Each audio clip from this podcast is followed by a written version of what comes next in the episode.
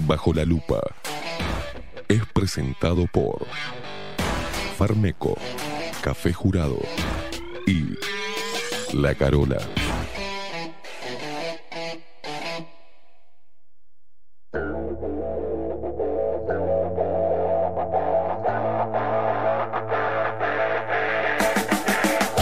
A partir de este momento, momento. Esteban Queimada Pone la actualidad del Uruguay. Bajo la lupa. Las opiniones vertidas en Bajo la lupa son responsabilidad exclusiva de su conductor.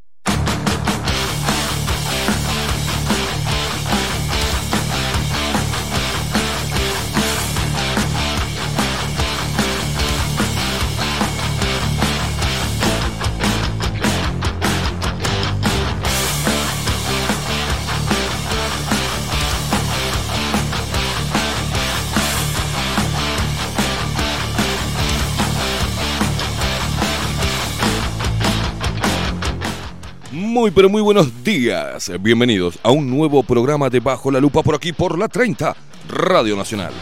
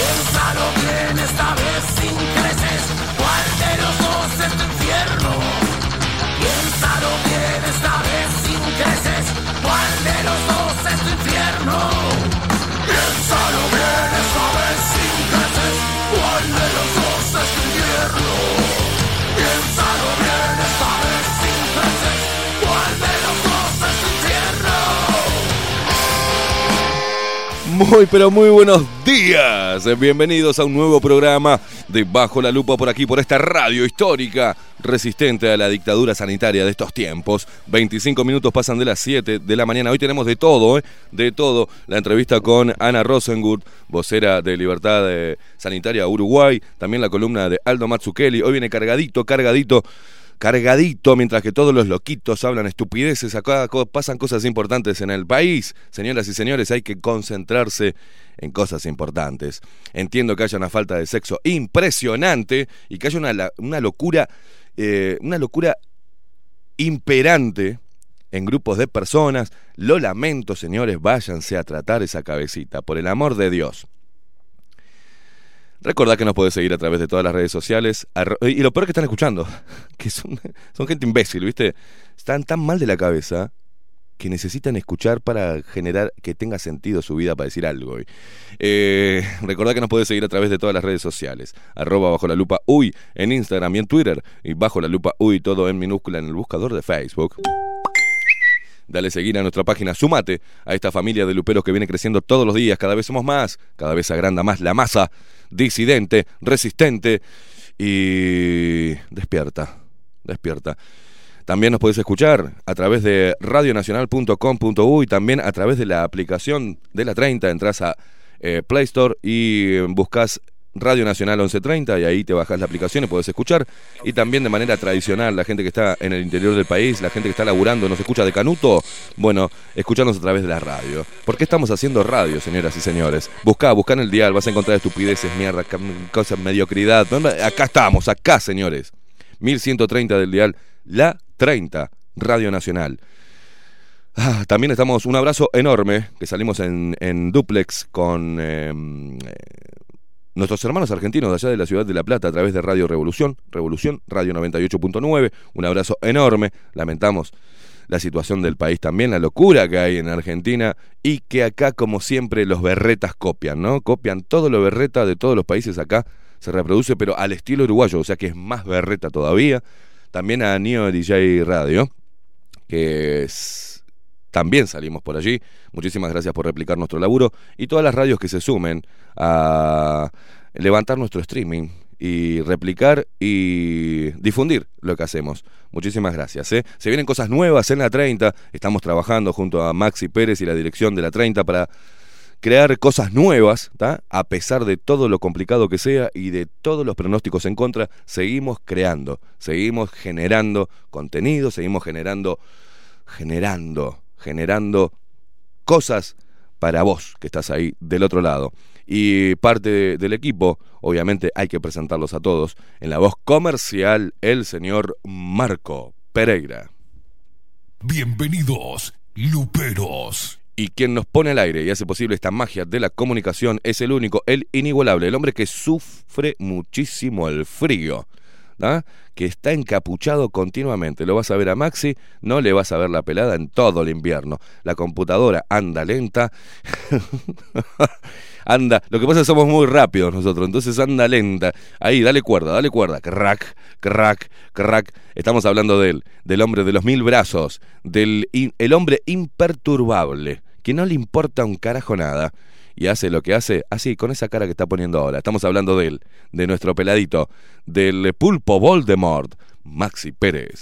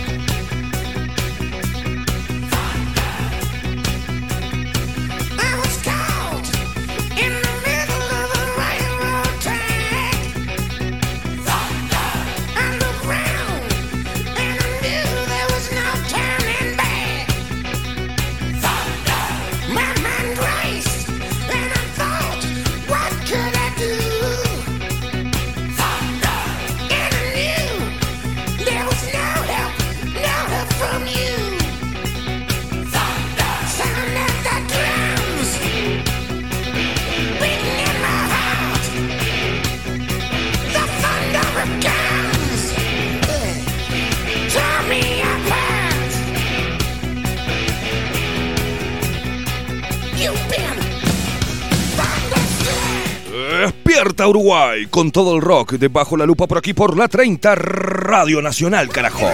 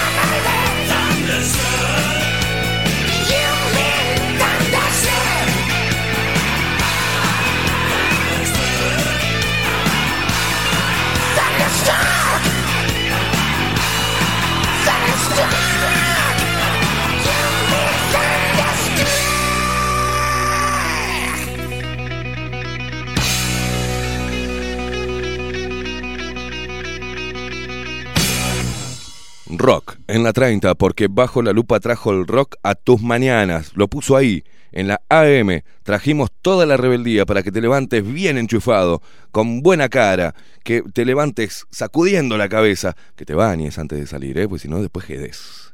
Jedes a jaula de mono. Que salgas a la calle a ganarte el pan de forma honrada y que le pongas el pecho a las balas. Y vos también, mamucha, para que salgas y le pongas los pechos a las balas. うん。うん。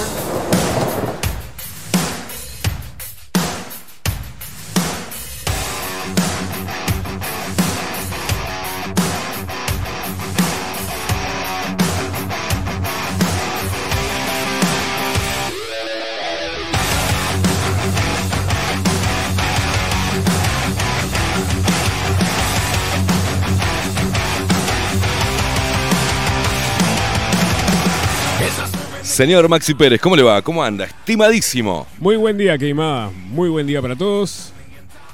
Escúcheme, usted sabe que me dejó intrigado, ¿no? A ver, ¿qué pasó? ¿Qué, es, qué, qué eran esos gestos que, que hacía cuando estaba Eso le preguntan, le preguntan la- en el chat, ¿no? Este, no, no, curiosidad- gestos? curiosidad, ¿Cuáles? Sí, unos gestos, que hacía unos gestos usted ahí. No puedo, no puedo, no puedo porque la gente no me ve a mí, pero De Facius. sí unos gestos. ¿Golpeándome ahí el pecho? Sí, sí, no, Nada, no, no ven- sé, no sé que, no sé por qué lo hacía, no, no, no- quiero saber. Eh, quiero porque saber. que venga, mira, como si fuera poco, que uno está eh, enfrentado al discurso oficial, está enfrentado a toda la casta política, está enfrentado y se cuida de que no lo vengan a operar, ¿no? Este, porque hay muchos que vienen con una sonrisa y muestran todos los dientes y se muestran fanáticos y admiradores de nuestro programa y vienen a operar acá, ¿ah? Vienen a, a mamar de la popularidad del programa, se cuelgan de las pelotas, diría Moria, se cuelgan de las pelotas haciéndose los amigos y después por atrás te hacen mierda y te apuñalan. Uno tiene que estar atento a todas esas cosas para saber identificar a la mierda de la buena gente. Y por si fuera poco, todavía tengo que, se me sumó ahora, una horda de retrasados mentales, ¿está?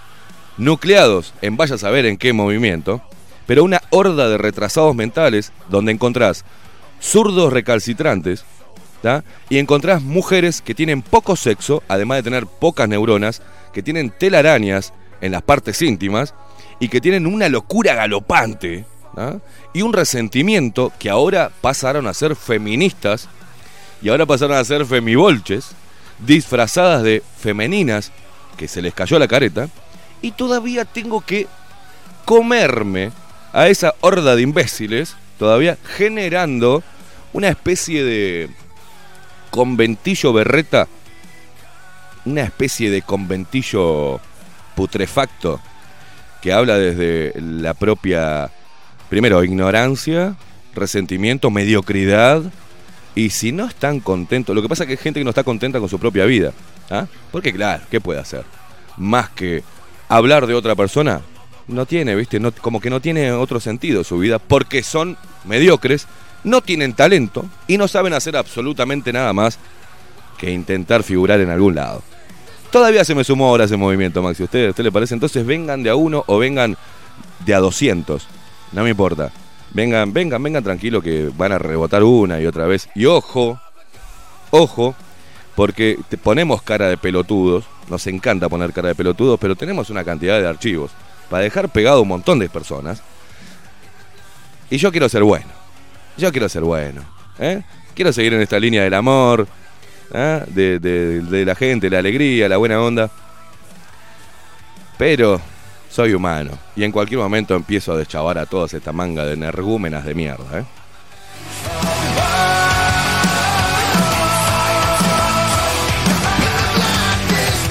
Ahora, es increíble. Ayer me decían, ¿no? Usted, Caimada, tiene problemas. No tiene problemas con las mujeres con las cuales estuvo, pero tiene problemas obviamente con las que nunca estuvo y las que nunca va a tocarle un pelo. Y es, lógico.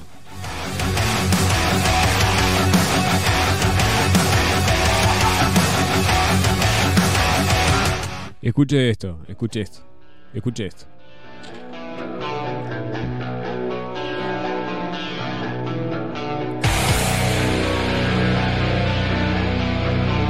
Para las que no se las come ni el ácido, ¿eh?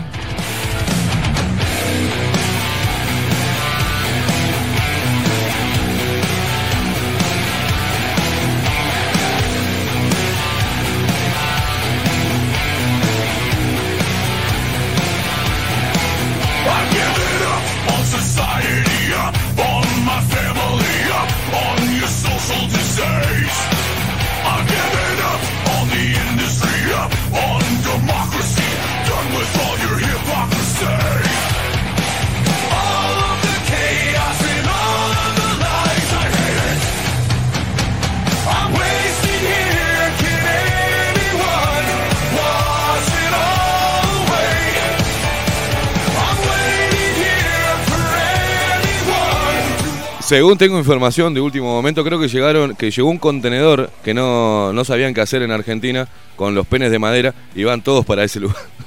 van todos para ese lugar.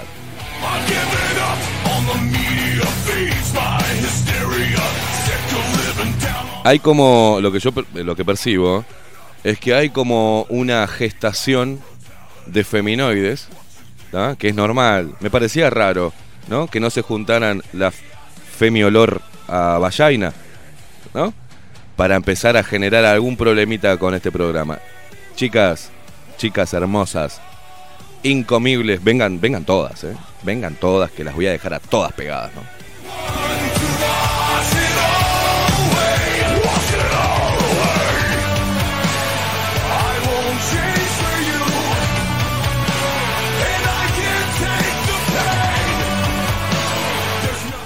Así que estamos en una lista negra. Nosotros también tenemos nuestra lista negra. Ah, sí, sí, sí, sí. Y es larga, y es larga.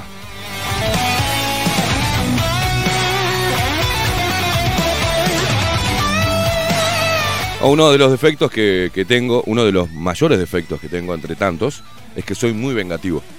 Ay, soy un hijo de puta. Ay, y, ¿saben quién me está frenando? Maxi Pérez. Maxi es, me, dice, no, no, no, Maxi, mirá que, no, pero tengo ese bicho adentro que es muy vengativo. ¿Sabe qué Soy vengativo, soy vengativo, Maxi. Usted, lo- gracias yo- a usted yo que lo me está... pero no vale la pena. En serio no vale la pena. No, no, se salvan porque... Porque no valen la pena. No, no, no. valen nada. Ya sé- No valen nada. No, no, valen nada. ni la pena valen, pero No, nada, nada. a veces me da pena. Y sabe positivamente que si fueran hombres, les bajaría todos los dientes. Todos los dientes le bajo. Porque los hombres, viste que solucionamos así los problemas. Y algunos, algunos maracas, putitos, que andan ahí, escondidos en las redes. Acá está la puerta de la radio, ¿eh? Cuando quieran, me llaman por teléfono, me mandan un mensaje, nos encontramos, no tengo ningún problema. Me los como a todos. A todos me los como. Y a las mujeres, bueno, lo siento, señorita, sí, no, no encuentran satisfacción sexual. Lo lamento. ¿Está? Pero lo siento. Si no se la come nadie, lo lamento. Si tienen que andar llorisqueando ahí viendo cómo alguien que le regale un polvete, y bueno, lo lamento, chicas. Acá no, no, no, no regalamos polvo nosotros, ¿viste? Este, lo lamento. Y a los maricas que andan ahí, porque no hay nada más, Maxi, usted sabe, que la mujer sea chusma, vaya y pasa. Pero no hay nada más marica que el hombre chusma. Ah, qué cosa más inmunda ver a un hombre chusma y cuenterito. Eso es bien de putito. Eh, por ahí los sos, me vale madre. Pero hombre, hablando generando, eso es bien de marica, macho. Tenés un problema, encarame, papá. Encarame. Si te dan los huevos, ¿no? Encárenme si, te- dan los huevos. Hoy me parece que la próxima semana voy a empezar a bajar muchos dientes. Así nomás, porque me importa un huevo. Ay, sí, es violento. Sí, sí, sí. Hay algunos que necesitan que le bajen un par de dientes.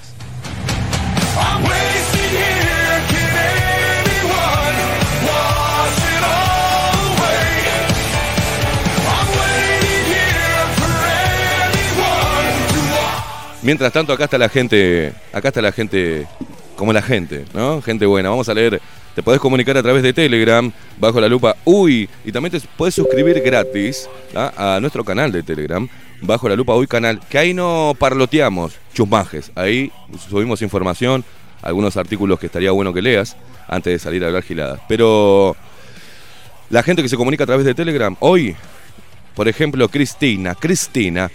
Buen día, Esteban y Maxi. Aquí diciendo presente para acompañarlos mutuamente. Dice abrazos muy, muy, muy, muy derretidos. Dice que hace calor allá en Italia, guacha. Maldita.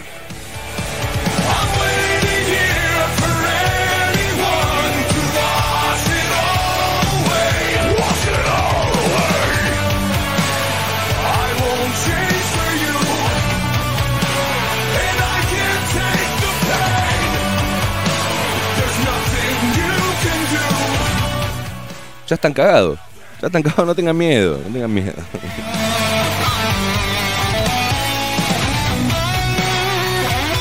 Dice acá Anita, dice, buen día, el profe de lucha libre de mis hijos quiere darle cátedra de las vacunas y del pase verde. Y mi hija le contestó con altura, no usarán mi cuerpo para este experimento. Así que si tengo que vacunarme para seguir en el club, salgo por la puerta grande y te hago fuck you. Saludos, Anita, de Playa Pascual.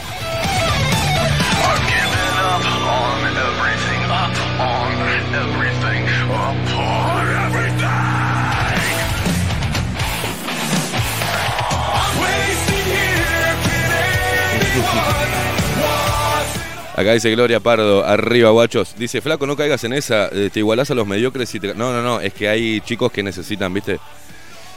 Nosotros tenemos códigos los hombres, que no entienden las mujeres muchas veces. Nosotros tenemos, los hombres tenemos códigos. Las mujeres, me, me vale madre los códigos que tengan, ya sabemos que si a una mujer no le das bola se pone imbécil. La mujer imbécil que no le das bola se pone más imbécil todavía. Pero el hombre, y viste, a veces necesita un cachetazo. Eh, necesita, ne- ne- necesita una apretadita, viste.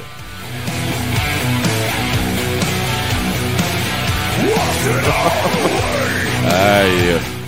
Eh, arriba, Esteban, acá dice Tato. Acá, Pijak Kanov. Reportándose, saludos para vos y Maxi, sobre todo a mi compañero de la Resistencia, Federico Isabela. Un abrazo para ambos, loco.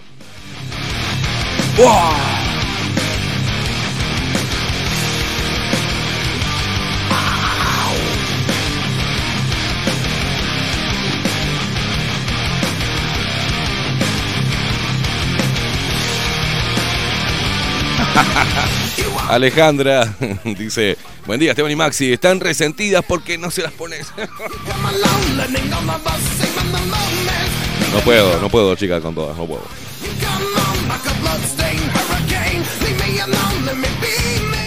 Buen- buenos días, vaya algunos que no puedo leer. Buenos días, buena jornada, saludos Fernando, bueno gracias. Renato Martinelli, vamos, vamos arriba, dice. Y no dar pelota a la gilada, abrazos para los dos. Y a seguir adelante siempre sin mirar atrás, nunca, jamás.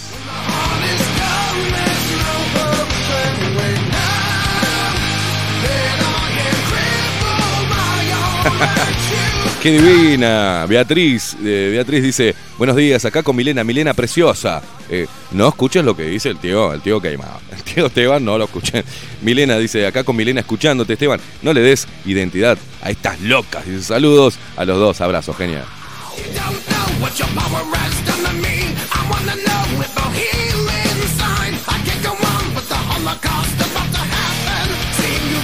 Wilmar dice, "Buen- buenos, buenas luperos intolerantes, los espías de redes sociales nos acechan, dice, tengan cuidado con lo que aceptan.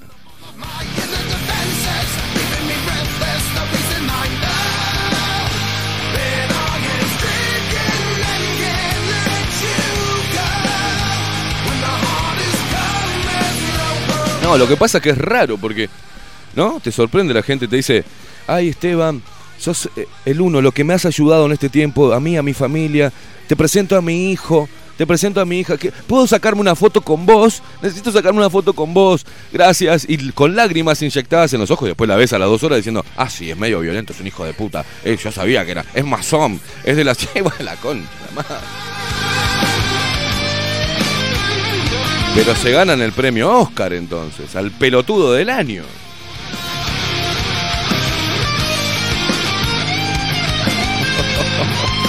La puta madre. Federico Isabela dice, grande Kaiser, me hiciste reír con este, con este inicio. Gran abrazo y saludos a Pijak Kanoff. Ellos se mandan saludos entre ellos, los guachos. Dice Cami acá, buen día, Esteban y Maxi, acá haciendo mi compañía en el hospital, ya que me vine a hacer un análisis de rutina, la gente me mira raro, dice, porque los escucho en altavoz, porque no traje los auriculares, dice, y a mí me tumban huevos. Dice, es gente cerrada y mal informada. Saludos a Darío que te escucha en el trabajo paralelamente. Saludo grande, grande. Cami, abrazo grande. Hay que, hay que estar ahí, eh, con altavoz escuchando esto. Un abrazo para toda la gente amargada que está ahí alrededor de Cami.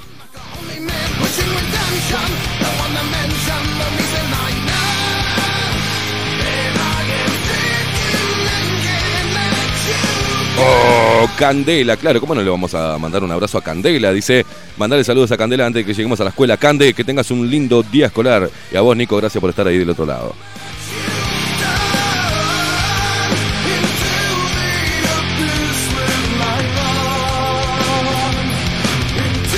Luis, Luis, no puedo leer eso, Luis, no puedo leer eso. Eh, Alejandra dice, mm, en los bondis de campaña de vacunación, está el cartel este. Sí, tenemos un audio también, que por ahí lo pasamos mañana, del señor eh, Salgado, diciendo algo así como que los no vacunados se queden en su casa, como que no nos quiere llevar en el ómnibus a los no vacunados, el sorete este. Mirá vos, el masón inmundo este. Eh, pero hay carteles que dice, vamos por el 100%, vacunate, yo te cuido, vos cuidame a mí. Sí, lo que estamos tratando, eh, yo me cuido, no me vacuno porque me cuido, y estoy tratando de cuidarte a vos y decirte que no te vacunes. Pero bueno, viste, ahí, ¿qué le vamos a hacer?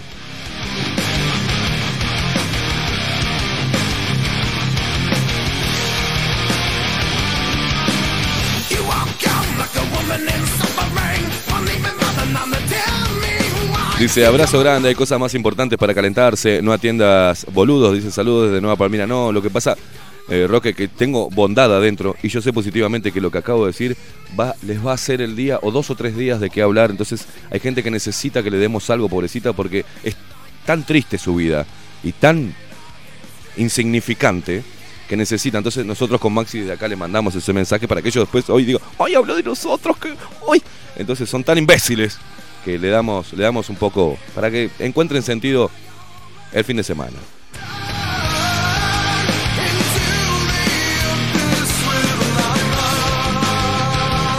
Dice Raúl, buen día, una pregunta que... ¿Qué contagia más? ¿Una persona vacunada o una que no está vacunada? ¿Las vacunas de COVID inmunizan? Este, ¿En serio me estás preguntando o es sarcástico, estimado? Sí, Alba, ahora vamos a pasar el- lo de Manuel, Andrés Manuel López Obrador. Ya lo vamos a pasar. Ya lo vamos a pasar. Dame un segundo.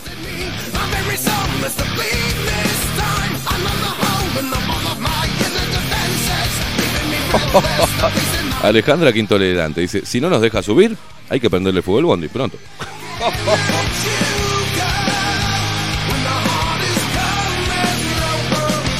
Mariana dice, buen día, Esteban y Maxi, qué frío cojudo, mamita. Dice que tanta discriminación con los no vacunados. Qué mangas de hijos de puta. Dice, abrazo grande de Mariana de Toledo.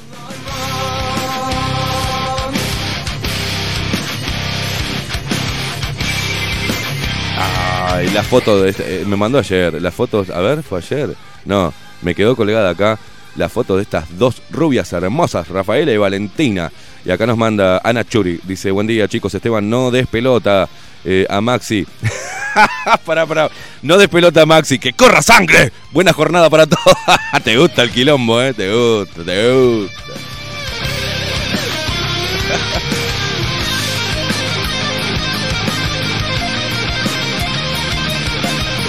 Mirá vos, Jennifer, eh, me encanta el nombre de este. Jennifer Dufour. Es, es como. No es como te llamas. Este. Lola Ponce. No, no, no. ¿Cómo te llamas? Jennifer Dufour. Es, que, es que el, el nombre tiene que ir acompañado de un buen apellido. De un buen también. apellido. Porque Jennifer, yo qué sé, Jennifer López. es una cagada. claro, no. Jennifer, Jennifer Dufour. González. Claro. Eh, Jenny- Jennifer ¿Cómo se Pereira. llama? La, la Jenny Juárez. No, Jennifer no, no. Pereira, no, no. no. Oh, no. No, tiene que Es- ir acompañado. Si el, no- si el nombre va acompañado de un buen apellido que sea acorde, suena bien. Suena pero bien. no. eh, Michael González. No, no seas malo. Brian, Brian. y aparece, aparece el negrito con las motitas. Vos te imaginás, viste, un rubio. Y te llamas Brian. No, no, el celular no, el celular no. Eso es discriminación, eso es discriminación. Voy a leer a Jennifer Dufour. Dice, la falta de criterios de las personas se basa en una falta de desconocimiento de ellos mismos. Lamentablemente nos han desempoderado y adoctrinado que ni se usa el sentido común y menos tener una opinión objetiva sobre las personas y las vivencias. Nos manda acá y nos manda una fotito de ella hermosa, Jennifer. Un abrazo enorme, gracias. ¿eh?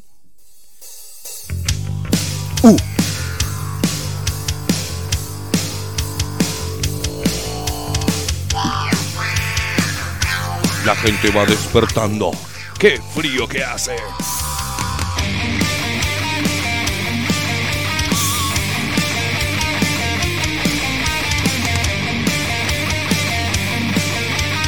Nat dice, buenos buenas, buenas, buenas, buenas.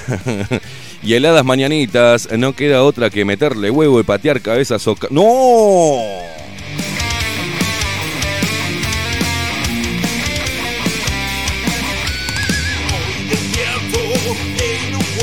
¿Cómo vas a decir eso, Nati? Dice, gente loca, a más no poder, he visto últimamente. Dice, será eso. Vamos nosotros, los pura sangre.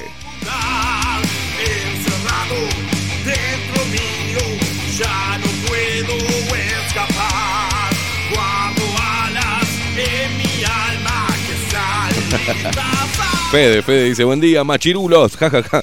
Pude convencer a mi vieja que no se dé la tercera dosis de Pfizer y también a un conocido que se dio la primera dosis y quedó hecho bolsa, dice. Es un trabajo de hormigas, si todos hacemos lo mismo, la resistencia va a seguir creciendo. La puta madre, dice acá Fede.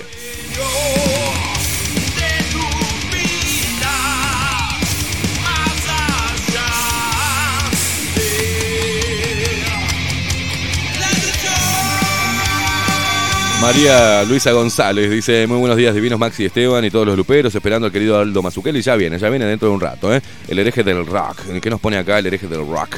Dice, mucho control mental, se basa en la práctica del doctor José Delgado, bueno, acá nos manda un link, eh, y se me trancó todo el Telegram.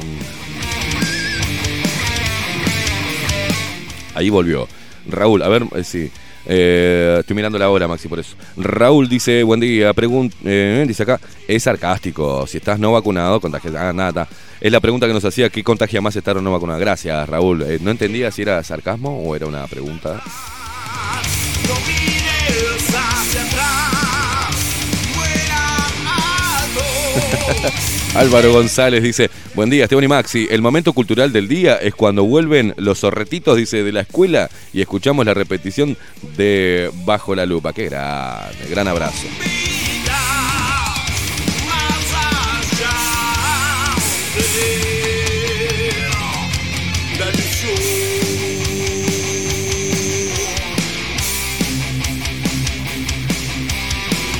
Camelia, ¿desde dónde está? ¿Se dice en Chipre, Camelia? ¿Seguís con, la, con, la- con, las, con las chiprenses? ¿Qué, qué, qué divi- 33 grados me manda eh, la temperatura de allá. Dice, buenos días, acá firme luchando desde acá. Dice, mucho calor. Besos, Camelia, un beso para vos.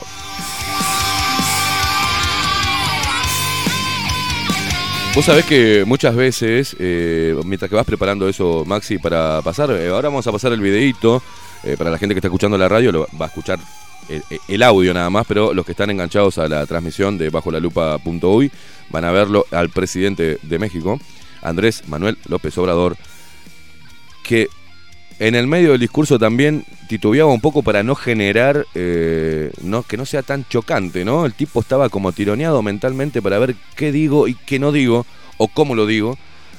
Pero lo que dice, más allá de, de no oponerse totalmente, pero dice algo clave sobre los laboratorios y su incidencia en la decisión y compra de vacunación de niños, que es lo que hay que hacer.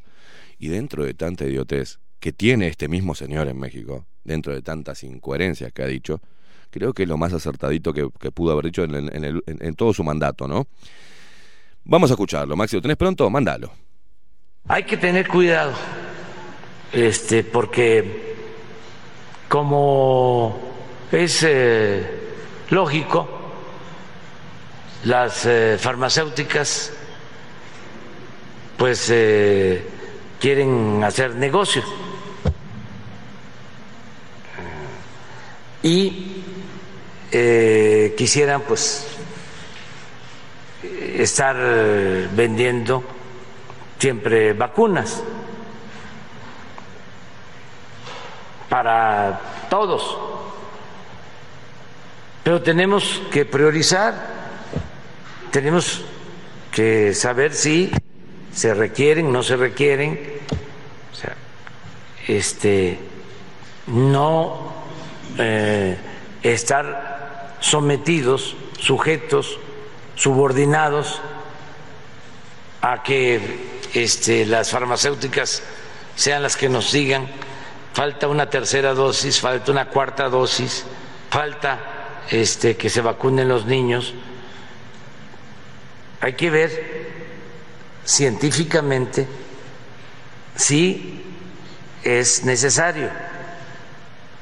Entonces, dicho esto, si se requiere, entonces se adquiere. Pero si no, porque se nos va a convertir en una ola mundial de demanda, porque muy bien podrían, como se trata de mucho dinero, espantarnos diciendo que qué barbaridad, los niños sin vacuna este, están en estado de indefensión y hay que vacunarlos y hay que comprarles las vacunas. No vamos a hacer rehenes de eso. Este, vamos a que este, sea lo básico, lo necesario. Si este, lo requieren los niños, se puede, pero eh, hay que ver qué opinan los organismos internacionales de la salud, qué opinan los profesionales, qué opinan los científicos.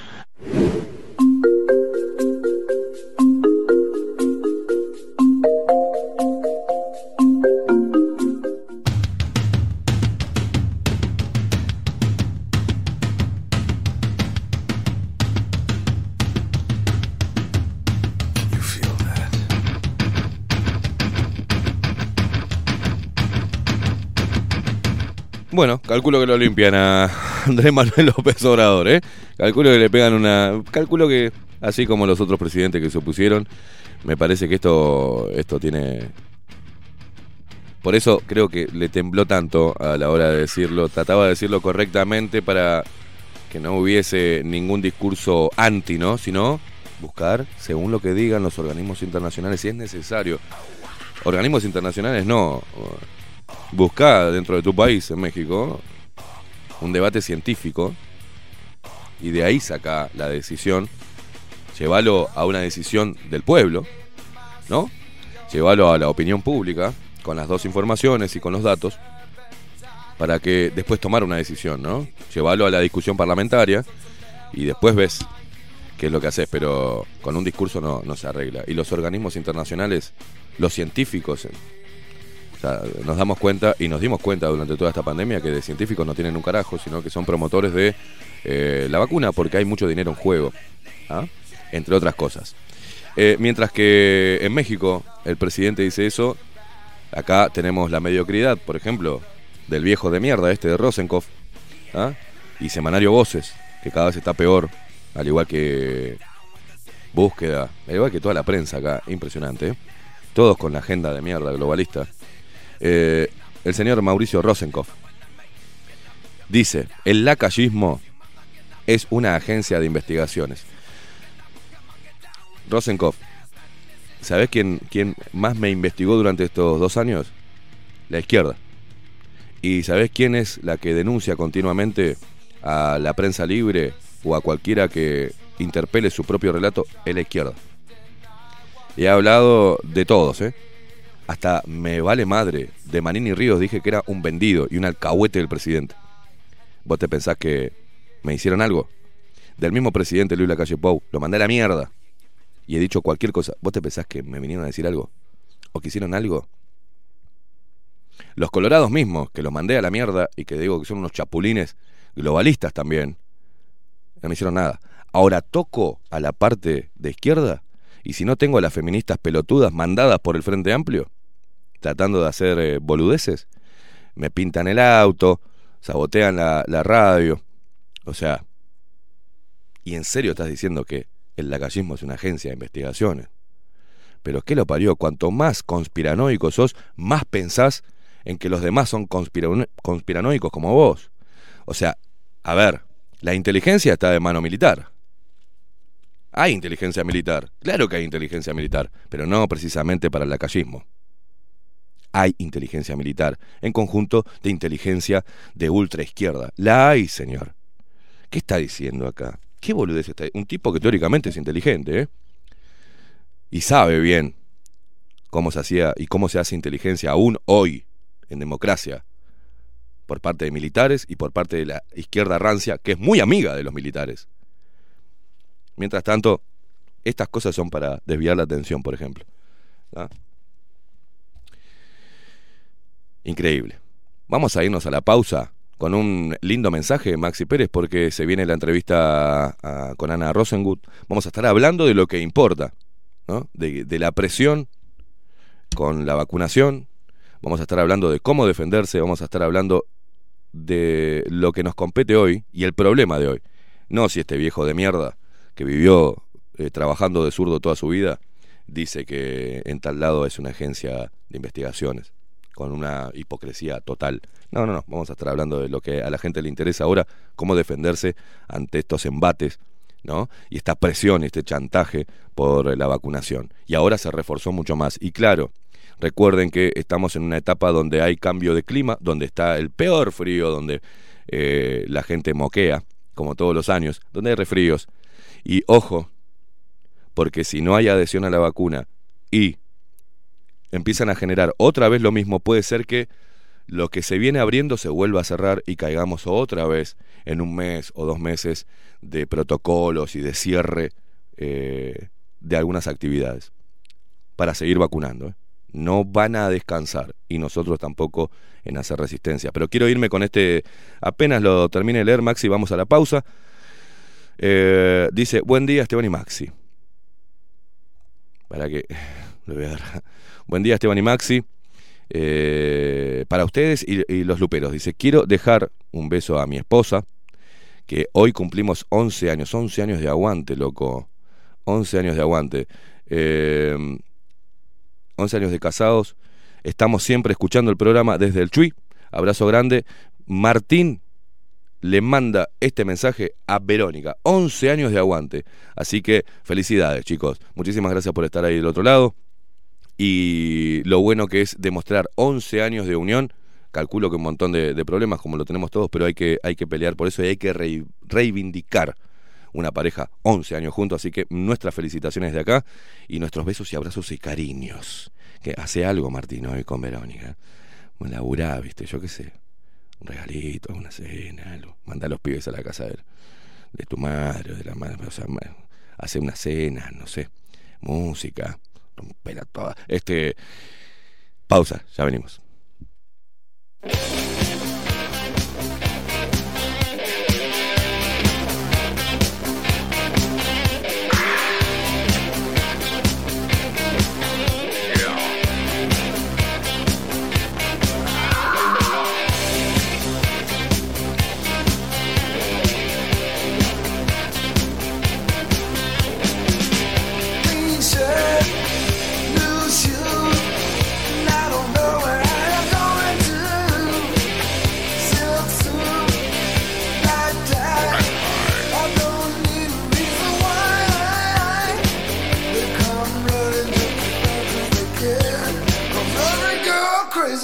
wanna.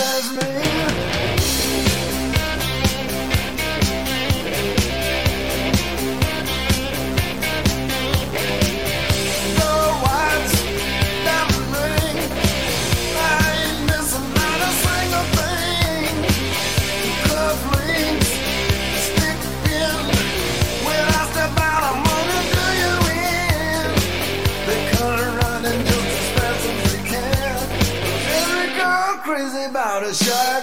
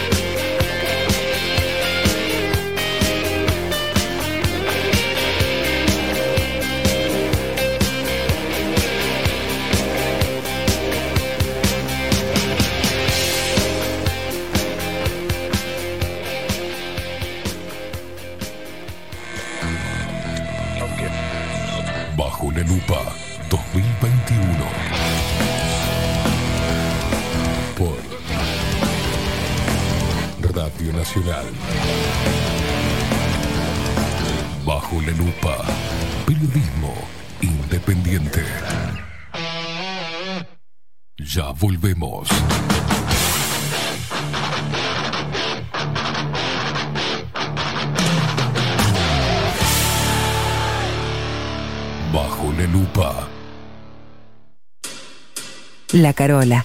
13 años haciendo las mejores paellas y tortillas españolas de Montevideo. Sus chefs, Marcos y Carola, no solo ofrecen las mejores paellas, sino que también tienen las mejores pavlovas de la ciudad. Cuentan con un jardín exclusivo para tapeos, degustaciones de vinos y reuniones familiares. También ofrecen un menú express con opción de pasta y jugos naturales. De martes a viernes a partir de las 20 horas, sábados y domingos, también al mediodía. Instagram, La Carola Tapas. Gonzalo Ramírez 2225, esquina Juan Polié. Reserva tu lugar 099 24 20 72. La Carola, el clásico de la ciudad. Mercado de Carnes La Vaquilla. Ofrece a sus clientes los mejores cortes y la mejor atención. Ventas por mayor y menor. Descuentos especiales a colegios y caterings. Envíos sin cargo. Teléfono 2-208-9877. Horarios de lunes a sábados de 7 a 13.30, de 17 a 20 horas. Domingos de 8 a 13 horas. El tierno sabor de nuestras mejores carnes a su mesa. Mercado de Carnes La Vaquilla. Avenida San Martín, 2555. Teléfono 2-208-9877. Envíos sin cargo.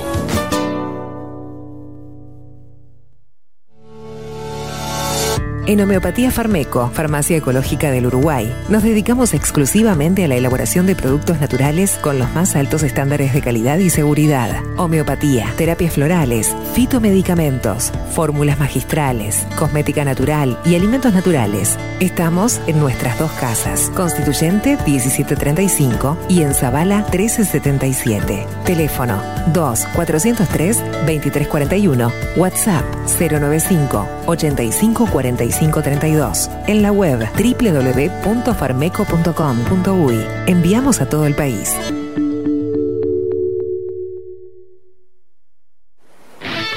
Pescadería El Italiano. Ubicados en el puertito del buceo, les ofrecemos pescado fresco todo el año y gran variedad en mariscos, productos de excelente calidad, llevando confianza a su mesa. Los esperamos con la mejor atención personalizada. Pescadería El Italiano, de martes a domingos, de 8 a 20 horas. Contamos con envíos. Pescadería El Italiano. Comunicate al 2-622-7930 y por WhatsApp 095 43 3502.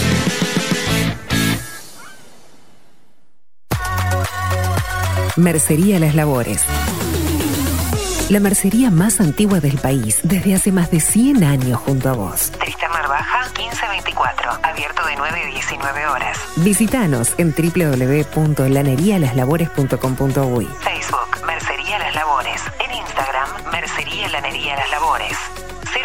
094-893-881. En artículos de mercería y lanería, lo que no encuentra aquí, no existe.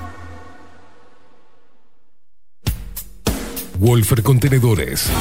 Realizamos oficinas, viviendas y proyectos a medida. En Wolfer Contenedores armamos el proyecto para tu vivienda con uno o más contenedores. Visita nuestro showroom en Ruta 1, kilómetro 155-500 y elegí tu vivienda.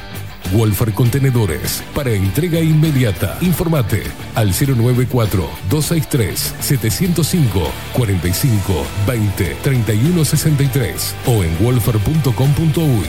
Wolfer Contenedores desde Colonia y Montevideo para todo el país. Estudio Jurídico Notarial, Perezcal, Schneckenburger y Asociados. Más de 25 años de experiencia en todas las materias, representando a estudios nacionales e internacionales. Una amplia trayectoria en materia penal, sucesiones y reivindicaciones. Más de dos décadas de experiencia recuperando terrenos ocupados. Torre Gorlero, oficina 20, 21 y 22. Doctor Perezcal, 099-309-319. Doctor Carlos Schneckenburger, 099-667-087. Estudio Jurídico Notarial, Perezcal, Schneckenburger y Asociados.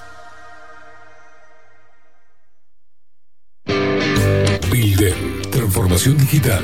Creamos la estrategia de transformación digital para que tu empresa avance y se adapte a los desafíos de hoy. Desarrollo y posicionamiento web, community management, planes de marketing digital. Bilden, transformación digital. Comunicate al 094 400 060 o escribinos a hola. Violeta Cosméticos. Todo en perfumería, maquillaje y cosmética nacional e importada. 44 años de trayectoria nos respaldan para darte el mejor asesoramiento. Seguinos en las redes, en Facebook, Perfumería Violeta Cosméticos, Instagram, arroba Perfumería Violeta. Teléfono 4342-2791, 4342-9524, WhatsApp 092-306-779. Violeta Perfumería Cosméticos. Sarandí 549, San José. Envíos a todo el país. Mencionando bajo la lupa, 10% de descuento.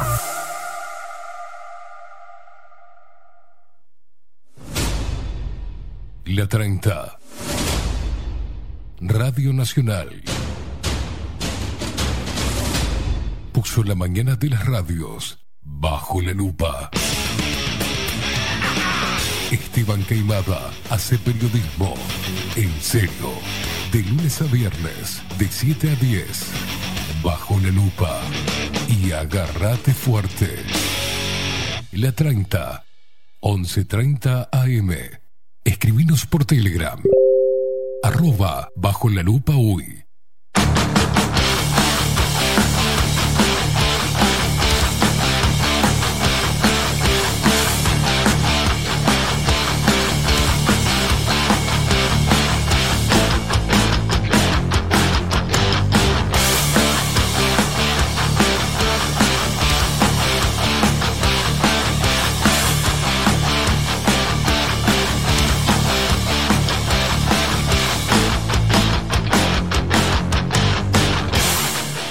...16 minutos pasan de las 8 de la mañana... ¡Qué frío que hace! ¡Qué frío! Menos mal que tenemos café jurado... ...estamos tomando cafecito jurado... ...el mejor café... ...pero está frío, frío... ...abríguense... con N, mire... ...abríguense... ...abríguense mucho... Eh, muchos mensajes a Telegram. Hoy, obviamente, el tema que, que nos convoca todos los días es lo que estamos viviendo, la campaña de desinformación, eh, toda la prensa alineada a una campaña de vacunación casi obligatoria, la gente con miedo, la gente que no conoce sus derechos tampoco, eh, que no sabe eh, de artículos que, los respaldan en la Constitución, eh, de derechos obtenidos, derechos humanos. no saben ni siquiera de los tratados internacionales que también nos respaldan a la hora de decidir qué entra a nuestro cuerpo y qué no. Poca información, información sesgada y obviamente hay mucha confusión y división. Hoy eh, tenemos el placer, vamos a hablar de todos esos temas y hoy tenemos el placer de recibir a Ana Rosengut, vocera de Libertad Sanitaria Uruguay. ¿da? Eh, ¿Cómo te va, Ana? ¿Cómo andás? Bien, muy bien, muchas gracias por la invitación nuevamente. Gracias por venir, temprano y con frío. bueno, Ana, lo hemos hablado antes, obviamente, para hacerte la convocatoria. Eh, hoy me gustaría que nos centremos en, en cómo explicarle a la gente eh, o darle herramientas para que se pueda parar y resistir a algo que no quieren hacer y que hemos recibido muchos mensajes, bueno, yo capaz que lo tenga que hacer porque en el trabajo me están presionando para vacunarme y bueno, si no puedo hacer actividades me voy a tener que vacunar. Bueno, ante eso, eh, ¿en qué está trabajando Libertad Sanitaria Uruguay y cómo defenderse? ¿Qué, ¿Cuáles son las primeras herramientas que uno tiene que tener claras a la hora de oponerse a algo que no quiere hacer? Y que el Estado empieza a generar esa presión, ¿no? Bueno, nosotros también nos llegan muchas consultas y hacemos mucha contención de gente que nos pregunta por todas estas cosas, porque hay de todo tipo y color. Eh, hemos hecho unos modelos de cartas que están colgados en nuestra web para distintos casos, que ahora voy a explicar mejor el detalle. En principio, cuando a uno le dicen, le, lo presionan en el trabajo o en el centro educativo por los hijos o en alguna circunstancia así, para preguntarle si se vacunó, si se agendó, para pedirle constancia de vacunación, uno primero lo que tiene que hacer es pedir eso por escrito. ¿Qué quiere decir pedir por escrito eso?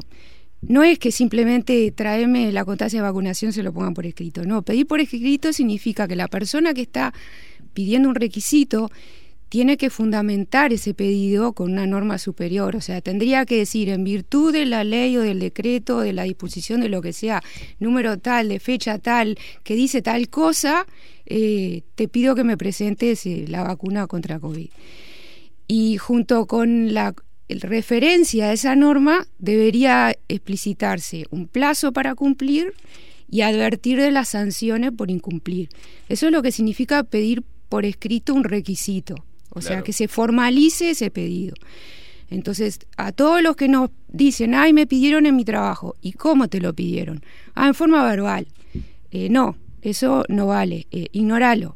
Te lo tienen... así como requieren, por ejemplo, cuando uno dice, no pude venir porque estuve enfermo. Bueno, tráeme el certificado. Bueno. es algo similar. Es, es exacto. Lo que pasa es que ahí uno tiene que certificar algo que ya pasó. O sea, uno faltó a trabajar y entonces tiene que justificar por qué faltó. Pero lo justifica con un certificado médico que el médico dice, esta persona estaba en tratamiento y ya está, nada más. Eh, a lo que voy, ¿cómo, ¿cómo se requiere eso de parte del empleador? Pero cómo no eh, es al revés. Eh, tendría que ser también eh, justo, ¿no? Si, si yo falto o incumplo ¿no? a mi horario laboral por enfermedad, tengo que traerte necesariamente un eh, certificado médico. Bueno, si vos me estás pidiendo que me meta un medicamento en el cuerpo, dámelo también por escrito. O sea, tiene que ser formal de los dos lados. Más, más con esto que volvemos a repetir y hay que volver a repetirle a la gente que es algo experimental, no es algo aprobado. exacto. Este, Desde ahí partiría la base, ¿no? De, de sentido común. En realidad, yo creo que hay que distinguir dos ámbitos en este asunto de estas imposiciones sanitarias. Una es el ámbito asistencial, o sea, cuando por ejemplo uno va al médico, las embarazadas que van al ginecólogo y el ginecólogo las acosa con las vacunas y le dice que las vacunas son obligatorias, bueno, ahí también hay que preguntarle al ginecólogo, ¿por qué me estás diciendo que las cuáles son las obligatorias? ¿Dónde está escrito que, que yo por por estar embarazada me tengo que vacunar. Claro. O es una vacuna contra el embarazo, porque es, es increíble Sí, sí. Que, que por cada embarazo les están pidiendo vacunas a las embarazadas. Entonces, ahí en el ámbito asistencial vale la ley de los derechos de los pacientes, por ejemplo, y vale para el médico la ley del Código de Ética Médica que lo obliga a respetar la ley de los derechos de los pacientes eh, en beneficio nuestro. Entonces, en el ámbito asistencial corren esos derechos y uno puede decir, no me quiero vacunar porque el derecho al previo consentimiento informado y esta vacuna es experimental y no hay suficientes estudios y yo no estoy segura y o sea en, en el ámbito asistencial vale ese discurso pero en el ámbito laboral y en el ámbito eh, educativo que es lo que les pasa hoy a los Sí. padres que vienen con que las maestras los notifican de que un niño o una maestra dio positivo, entonces todos tienen que eh, ir a hisoparse y me tienen que traer el resultado del, PCR negativo. No, una maestra, una directora, un centro educativo no puede indicar aislamiento, no puede indicar un hisopado y no puede pedir el resultado de un hisopado tampoco. O sea, como mucho... En si- ninguno de los dos ámbitos, ni el público ni el privado. no, no. Un centro educativo imparte educación. Como mucho, otra vez lo mismo. Si el niño falta a la escuela, tiene que presentar un certificado médico para justificar la inasistencia para no perder el año por faltas. Mm, Pero no tienen que pedir un PCR negativo, claro. ni la constancia de que se vacunó, eh, ni mandarlo a aislar en la casa. O sea, eso no corresponde. O sea, eh, las Hubo veces- casos de niños que por tener eh, eh, lo, lo común, ¿no? Lo que tienen, lo que tenemos todos de vez en cuando, un poquito de tos, este, o un leve resfrío, lo mandaron a la casa, no lo dejaron ir a- al centro de estudio. A los, llamaron a los padres que ese niño, hasta que no se recupere, no vuelve a clases. Y lo único que tiene es un pequeño catarro, o ¿no? Eh, eso está sucediendo hoy y eso no se puede hacer. No, exactamente, eso no se puede hacer y por eso le decimos a la gente, pero a vos cómo te notificaron que tu hijo no puede ir, te lo tienen que dar por escrito y tienen que decir por qué, para que vos acciones para salvar esa situación, revertirla o hacer lo que corresponda, pero así de palabra no. Entonces la gente nos manda eh, los comunicados o, o- o los mensajes que le llegan por WhatsApp y le decimos, pero acá no te están mandando isopar, acá te están diciendo que consultes a tu prestador, que es lo que corresponde. O sea, si la maestra ve algo raro en el niño, sí, le puede sugerir a los padres que consulten, eh, no Al sé, médico. hay casos que los mandan consultar al psicólogo cuando ven que el niño es disléxico. Sí. Bueno, está, o sea, eso corresponde. Pero la maestra no le va a decir anda al psicólogo y tráeme un certificado y no sé qué. y- no. Claro. O sea, sugiere a la familia algo que ella observa y bueno, está. Y en el caso de la tos, en el caso de, no sé, que otro niño dio positivo, que también hay que ver qué positivo es, si es un positivo sin síntomas o con síntomas. O sea, la gente recibe uno de esos mensajes y es increíble este la locura que les viene y sale toda la familia y todo el barrio y todo el edificio a, sí, a que se enteran y no, es increíble. Entonces, por eso nosotros les decimos, tienen que pedir las notificaciones por escrito, a ver cuál es la justificación. El primer paso es eso, Sí. exigir por escrito la petición. Sí. O sea, o la exhortación o el- el- la orden. ¿No? Sí, sí. Bueno, dámela por escrito, ya sea en el ámbito educativo, en el ámbito que sea. En el ámbito que sea. Esto de que parece que los gimnasios también iban a pedir, pero Sí. después este leí la entrevista a la presidenta de la Cámara de los Gimnasios que dijo que ellos no, no tenían información de nada, que no haya marco jurídico, eso quiere decir que no hay una ley que obligue a la gente a vacunarse, por lo tanto los Bueno, el martes lo dijo venir. Este, no se puede obligar a nadie a hacer algo que no esté eh, plasmado en una ley. No hay ley. no se puede obligar y no se puede prohibir No se puede prohibir. Ahí va. a, na- a ningún ciudadano de algo Gozar de sus libertades constitucionales, ¿ah? Exacto. sus derechos constitucionales. Exacto. ¿ah? Entonces, justamente lo que tiene que decir una, un requisito de vacuna es, y no lo van a poder por poner por escrito, es que, porque no hay una ley que diga que la gente Exacto. se tiene que vacunar. Entonces, por eso nadie va a poder poner por escrito nada y por eso no tiene valor ningún requisito de estos. De si uno no se agendó, si no se agendó, si se vacunó, si, si se va a vacunar, o sea, nada de esto. O sea, es simple, la primera reacción y la, primer, la primera herramienta que uno tiene es pedir por escrito. Exacto. Que se haga formalmente la petición. Exhortación o u orden a nivel laboral, educativo o en cualquier orden. ¿ah? Exactamente. Perfecto. Eso es lo primero. Lo otro que también ha recibido la gente son eh, llamadas o mensajes eh, por el teléfono este, de que está agendado o de que tuvo contacto con un positivo. Entonces, eh, esas cosas que uno no espera recibir, que viene a ser como spam, Sí. como el spam del mail, spam telefónico, uno ahí también tiene que bajar las revoluciones y antes de que con cola de paja reaccionar y contestar, tendría que preguntar, este, ¿y vos de dónde sacaste mi teléfono? Claro. Vos decís que yo estuve con un positivo y que me tengo que hisopar, ¿y vos quién sos? ¿Sos un médico? ¿Cómo es tu nombre? O sea, hoy está habiendo este, una invasión de, de la vida de la gente a través Es de estos medios tan fáciles. Y claro, uno se siente en, en ese momento mm, como acorralado, pero en realidad lo que corresponde es eso. ¿De dónde sacaste mi teléfono? Eh, ¿Cómo sabes con quién estuve? ¿Y con quién decís vos que yo estuve? Ah, no te puedo decir. Ah, no me puedes decir. Entonces yo no tengo por qué creerte lo que me estás diciendo. Claro. De que yo estuve con alguien que dio positivo, si no me decís dónde, cómo y cuándo y quién. Este, entonces, uno tiene que ponerse del otro lado y, y repreguntar y, y entonces ahí por un lado obtiene información para entender cómo funciona esto y de dónde vino la llamada, el contacto y todo lo demás y bueno, y por otro lado además descoloca un poco al sistema también Claro. por la reacción, ¿no?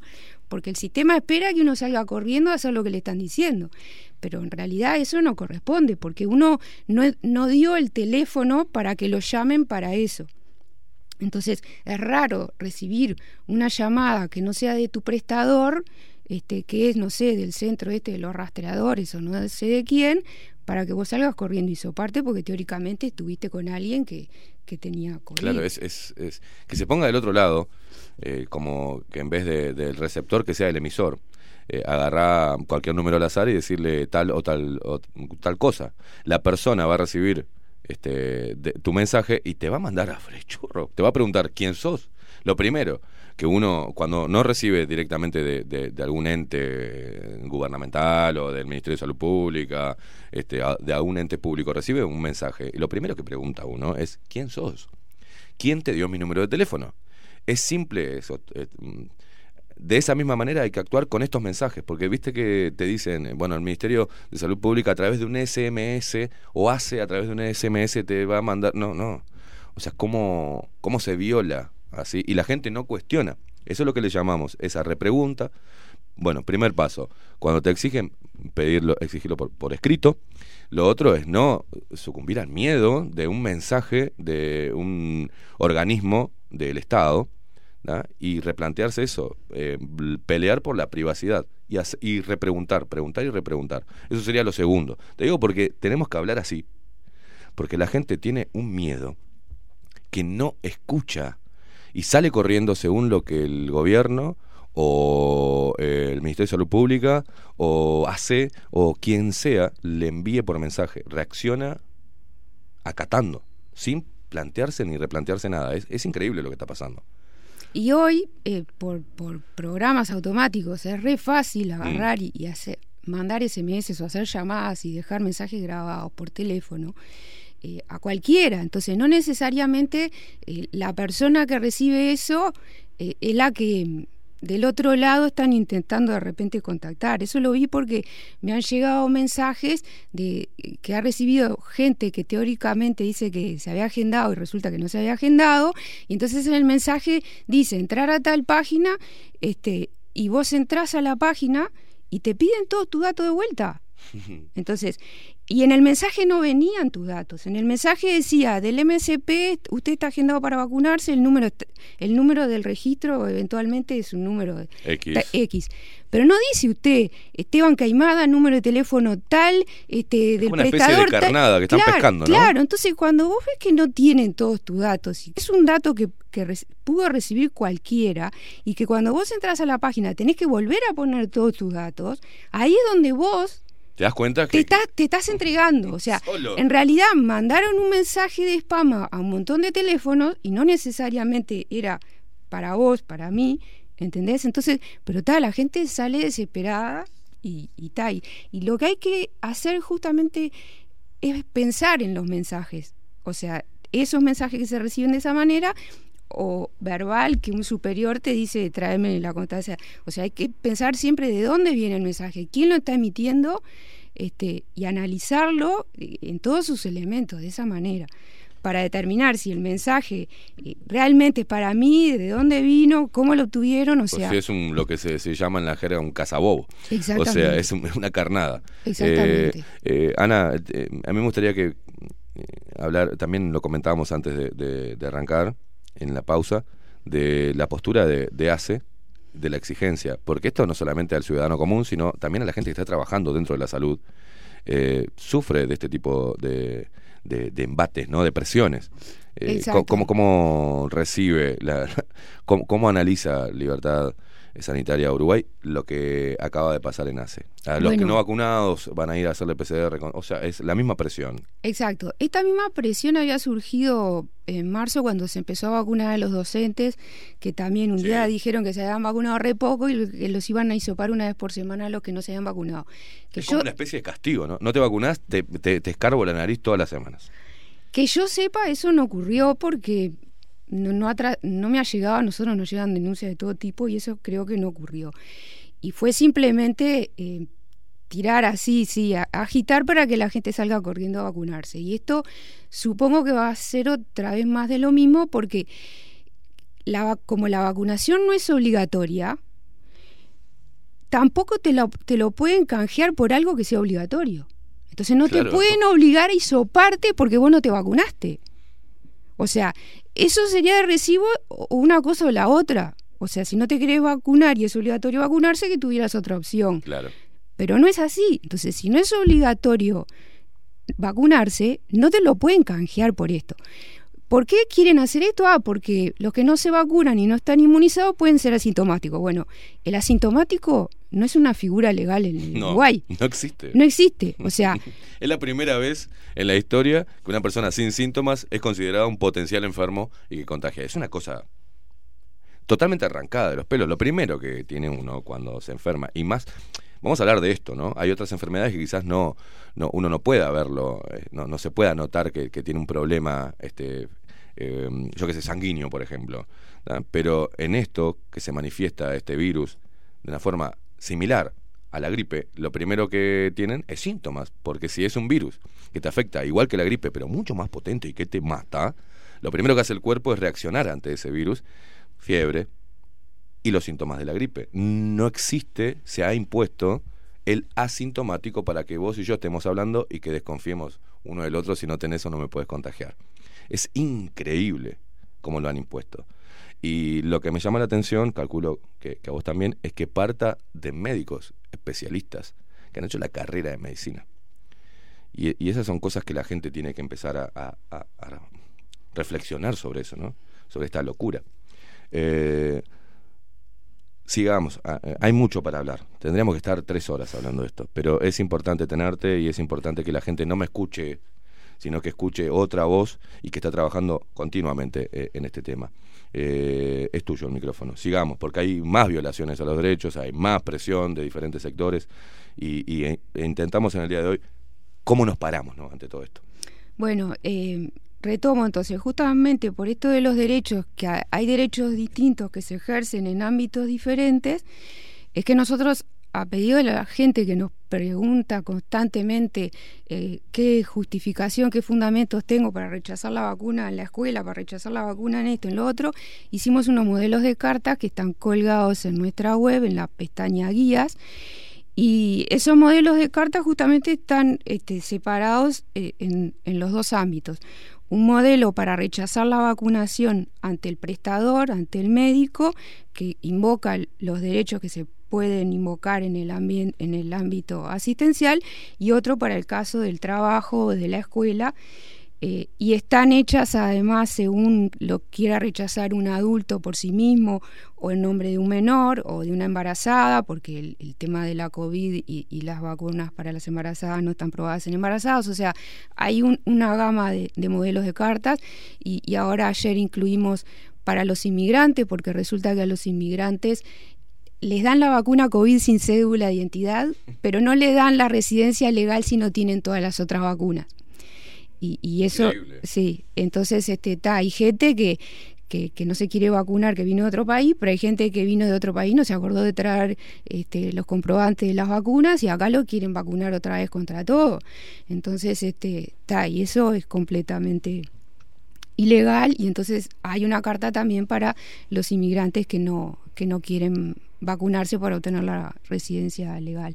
Entonces hay ahí este e- estos modelos de carta que los modelos de carta son para contestar si a vos te dan por escrito algo. Tampoco tiene mucho sentido que vos vayas y, le plantes a alguien algo si, no te si no te provocó formalmente, o sea, también son para que la gente este haga conciencia de cuáles son los derechos. Están revisados por abogados, o sea, lo nosotros en los términos más simples posible para que no sea como leerse este, no sé, el Código Civil, este y por eso le pedimos a la gente cualquier duda que haya avisarnos para mejorar el texto, porque esto lo tiene que entender el que lo presenta, o sea, el que Claro. lo presenta se tiene que, que apropiar de eso y, y entender por qué están parados por esas cosas. Sí, simplemente con entrar y leer la, la carta, eh, ¿no? Modelo. Exactamente. Ya uno se está informando ahí. Exactamente. Entonces, en el caso del, del trabajo y de la escuela, lo que vale es la ley de protección de datos personales.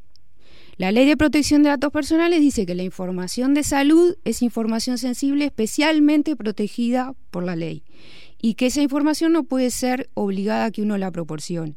Dentro de la información sensible está la información de salud, la opción sexual, la opción política, la opción religiosa, ese tipo de información Claro. uno no debe ser obligado a darla.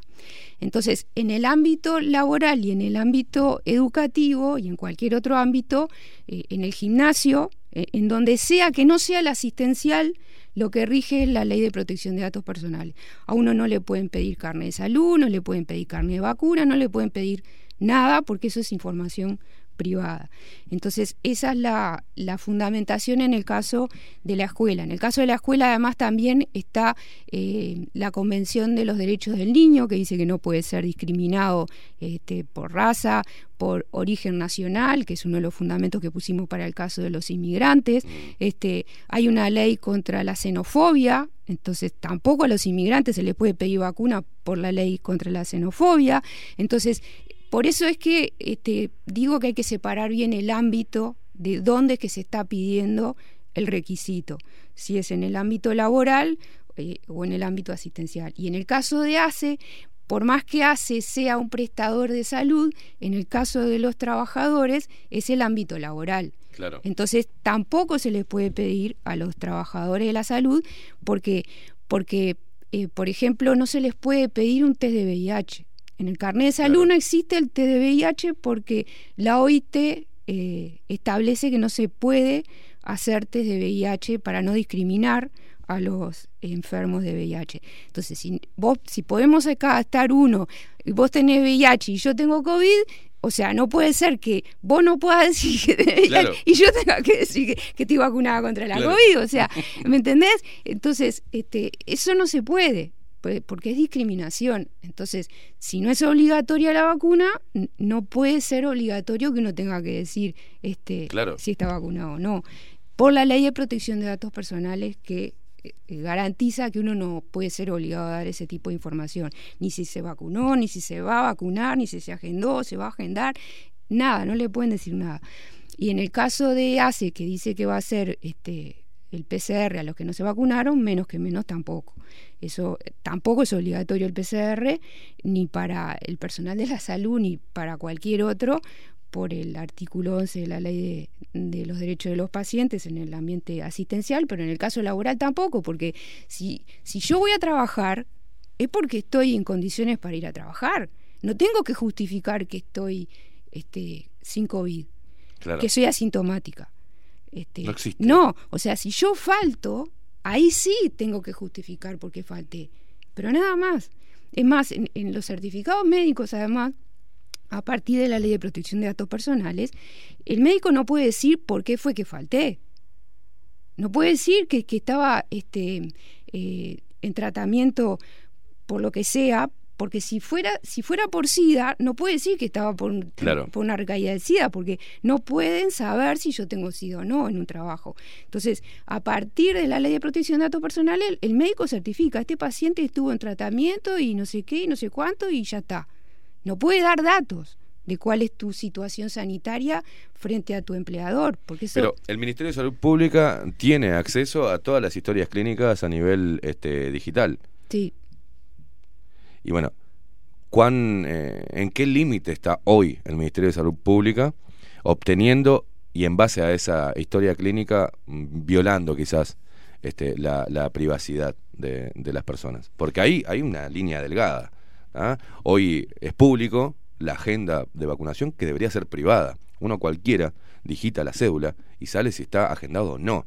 O sea, vos podés saber, yo puedo saber si vos te, te- te vacunaste o no, si estás agendada.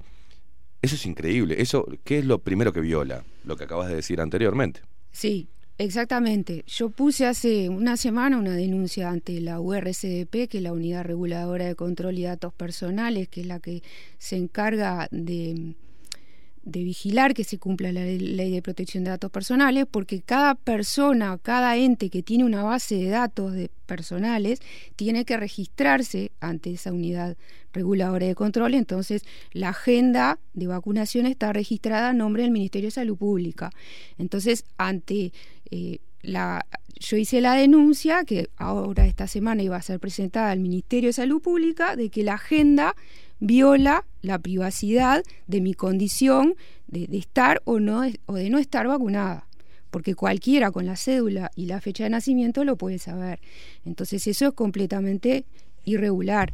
Este entonces eh, nos deja expuesto a todos porque no hace ni falta que a uno le pregunten en el trabajo si está vacunado o no, porque el, el empleador tiene todos los datos de uno, tiene la cédula y la fecha de nacimiento para hacer todo lo que los trámites que tenga que hacer, y entonces el prestador, puede, el empleador con esa base puede entrar ahí que además este, no tiene ni captcha, entonces se puede automatizar la consulta eh, en la página de- del ministerio, de la agenda, y obtener de todos sus empleados quién se vacunó y quién no.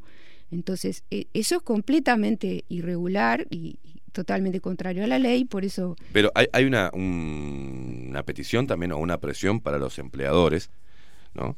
De, de proveer información de si su personal está vacunado o no.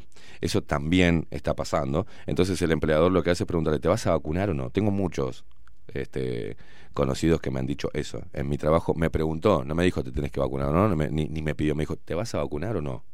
porque le están pidiendo información a los empleadores, a las empresas constituidas legalmente, saben cuántos empleados tienen, cuántos empleados tienen en caja y le están preguntando si se van a vacunar o no, o- o qué controles y protocolos llevan con el personal. Es impresionante. Por eso, indefectiblemente, no es que el empleador sea la figura mala y que le diga, tenés que vacunarte, es que el tipo está cuidando su negocio y si le dicen y no se asesora que posiblemente sea pasible de una sanción o de controles, ¿ah?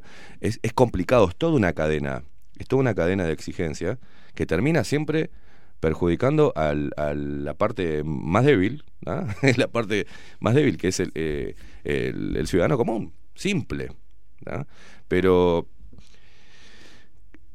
Acabas de decir que hiciste. eh, em, ¿Qué es lo que está haciendo Libertad Sanitaria? ¿Qué, qué son las cosas que todavía no recibieron respuesta? ¿O sí? Este, reuniones, eh, esto que acabas de decir respecto a, la- a los datos privados, a que no se puede. ¿Qué más? Porque hay mucho trabajo que están haciendo Sí. y a veces no, no, no sale, ¿no? El 8 de julio estuvimos por Zoom con la comisión parlamentaria que tiene a estudio el proyecto de supuesta protección a las embarazadas en pandemia.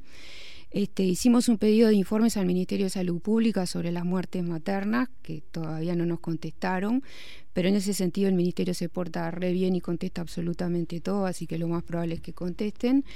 Eh, En el sentido de que las embarazadas. en, el- en las muertes maternas, estas Bien. famosas de que- por las cuales pretendían justificar esta La vacunación a embarazadas. Sí, eh, y el control, o sea, la tobillera, las iban a obligar a, además a teletrabajar a todas, sí, sí. Ellos, este, les falló la, el Zoom varias veces ese día, fue increíble, este, nos costó entrar, nos citaron para un momento y no, no andaban los links y, y demoramos en, en conectarnos, éramos los últimos y ahí nos apuraron. Y después cuando nos mandaron el acta taquigráfica y vimos las exposiciones anteriores, vimos que había fallado el Zoom un montón de veces, entonces les dijimos, si a ustedes les falla el Zoom acá, imaginen a, a las embarazadas en su casa tratando de teletrabajar, o sea, aparte el teletrabajo no está legislado en Uruguay, entonces no puedes imponerle una actividad que en realidad es informal. Claro. Bueno, eh, era un- un- una sarta de disparates ese proyecto y nosotros este, eh, nos expresamos todo lo, lo- lo- el rechazo que teníamos y todos los cuestionamientos. Y en base a ese tema, el pedido de informes aún no fue contestado. todavía ¿verdad? no nos contestaron. Sí, acusaron recibo y demás. Sí, pero- sí, sí, eso sí. Este, otra cosa que tenía ese, que tiene ese proyecto es que se forma una comisión de seguimiento de las embarazadas con COVID que está integrado por este, no sé, representantes del Ministerio de Salud no Pública, de la Academia y del Sindicato Médico del Uruguay y no había representantes por las embarazadas. Entonces nosotros dijimos, el Sindicato Médico del Uruguay es una organización privada que vela por los derechos de los trabajadores médicos, que ya tienen un montón de, de- de beneficios por el tema COVID, no tiene por qué estar acá este, en esto. Y, y debería haber una organización representante por las, las que son objeto de protección, y, y no hay. No hay. Claro. En fin, este, eso Es fue el 8, increíble, eso fue el 8 de julio. Este, bueno, ese pedido de informes que está pendiente, estamos atrás también del código fuente de la aplicación Coronavirus UI, eh, que también estamos tratando de obtenerlo. Hicimos un pedido a la GESIC y andamos en vueltas con eso. Eh, nos contestaron que teníamos que escribir otra casilla de la misma GESIC eh, diciendo para qué lo queríamos, cosa que la ley de transparencia dice que la información pública vos no tenés que expresar el motivo de por qué la estás pidiendo, así Pero que ¿para qué lo quiere Libertad Sanitaria? Porque queremos ver exactamente qué, es lo que hace la aplicación que vos cargas en tu teléfono con tus datos, a, a dónde reporta.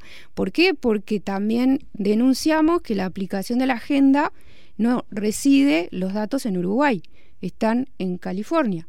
Y eso eh, infringe normas uruguayas también, o sea, los datos de los ciudadanos en poder de los organismos públicos tienen que residir en Uruguay, porque si no ese estar eh, dándole los datos a, a quien a Estados Unidos, de los ciudadanos uruguayos, porque entonces, bueno, eh, por esas razones es que queremos ver el código fuente de la aplicación y que quere- queremos saber lo que cada uno se carga en el teléfono. Eh, y bueno, esas son las denuncias que tenemos pendientes, que estamos esperando a ver qué andamiento tienen, eh, las de la- los datos que están fuera del Uruguay y el hecho de que los datos de la agenda de la vacunación también los puede acceder cualquiera. Perdón, Maxi, me pones Google. Tiene, abrí el micrófono, eh, abrilo, abrilo tuyo. Podés, podés participar, Maxi. Servidor en California. Sí, ¿Dónde está Google? claro. Pero también lo, lo- bueno, está. Es otro tema ese para, para desarrollar. Este Google. Eh, sigamos, Ana. Eh, ahora, más allá del trabajo, libertad, ¿tenés algo más que tenés punteado ahí? Quiero que Sí, no quiere este, que quede cosa- nada afuera. Una cosa que, que me interesa aclararle a la gente por el tema del derecho al consentimiento informado, Mm. ¿qué significa lo de informado? Porque la gente nos pide, eh, ay, necesito información científica para presentarle al pediatra de por qué no vacuna a los hijos. Este, no, no, el consentimiento informado lo que significa es que el médico tiene que informar al paciente. Este, es eh, unidireccional la información. El médico tiene que informar al paciente. Obviamente el paciente si no entiende puede repreguntar hasta que se quede satisfecho con la respuesta del médico. Pero una vez que el paciente toma la decisión este, de lo que le sugiere el médico, el médico después no tiene derecho a preguntarle ¿y por qué decidiste tal cosa? Claro. No, no. Eh, eh, lo, de lo de informado es solamente una obligación para el médico, pero no para el paciente justificar su decisión. Esa es una de las cosas que vimos que la gente tiene confusión de lo que es el derecho al, al previo consentimiento informado en el caso Es más, asistencial. pensaban que lo que estaban firmando con la vacuna era un consentimiento informado. Muchos dicen, no, pero yo, eh, sí, sí, no, no es un consentimiento informado. Es un eso. acuerdo legal. Es un acuerdo legal.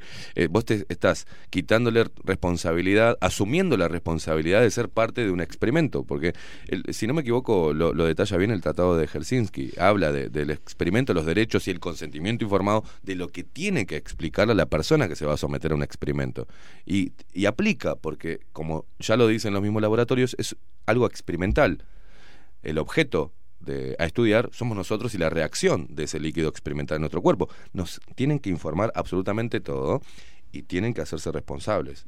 Eh, es eso eh, no me cuesta mucho a mí, ¿sabes, Ana? Eh, eh, me da me da mucha impotencia a veces de algo que es tan simple, es tan simple de entender que la gente no lo entienda por toda esta campaña que vemos atrás de desinformación y miedo, ¿no? Exacto. Ahora, el, el consentimiento para los experimentos médicos está previsto también en la ley del- de los derechos de los pacientes. No se llama consentimiento, se llama autorización. Autorización. pero, pero es el, el- la misma situación. Y en la ley de ética médica también hay unos artículos que imponen a los médicos también la misma situación, de que cuando le van, van a experimentar algo con el paciente, este, tienen que advertirle. O sea, la, eh, una de las cosas además que quedaría habilitado en ese caso, por ejemplo, el tema de la ivermectina o el dióxido de Sí. cloro, la ley de ética médica habilita a los médicos a usarlo, eh, siendo experimental, explicándole al paciente que no tiene información de eso, si el paciente se quiere someter a eso, bueno, está a riesgo de él, pero eso está perfectamente habilitado, no están imposibilitados los médicos. Este, entonces, bueno, ese era un punto que quería aclarar.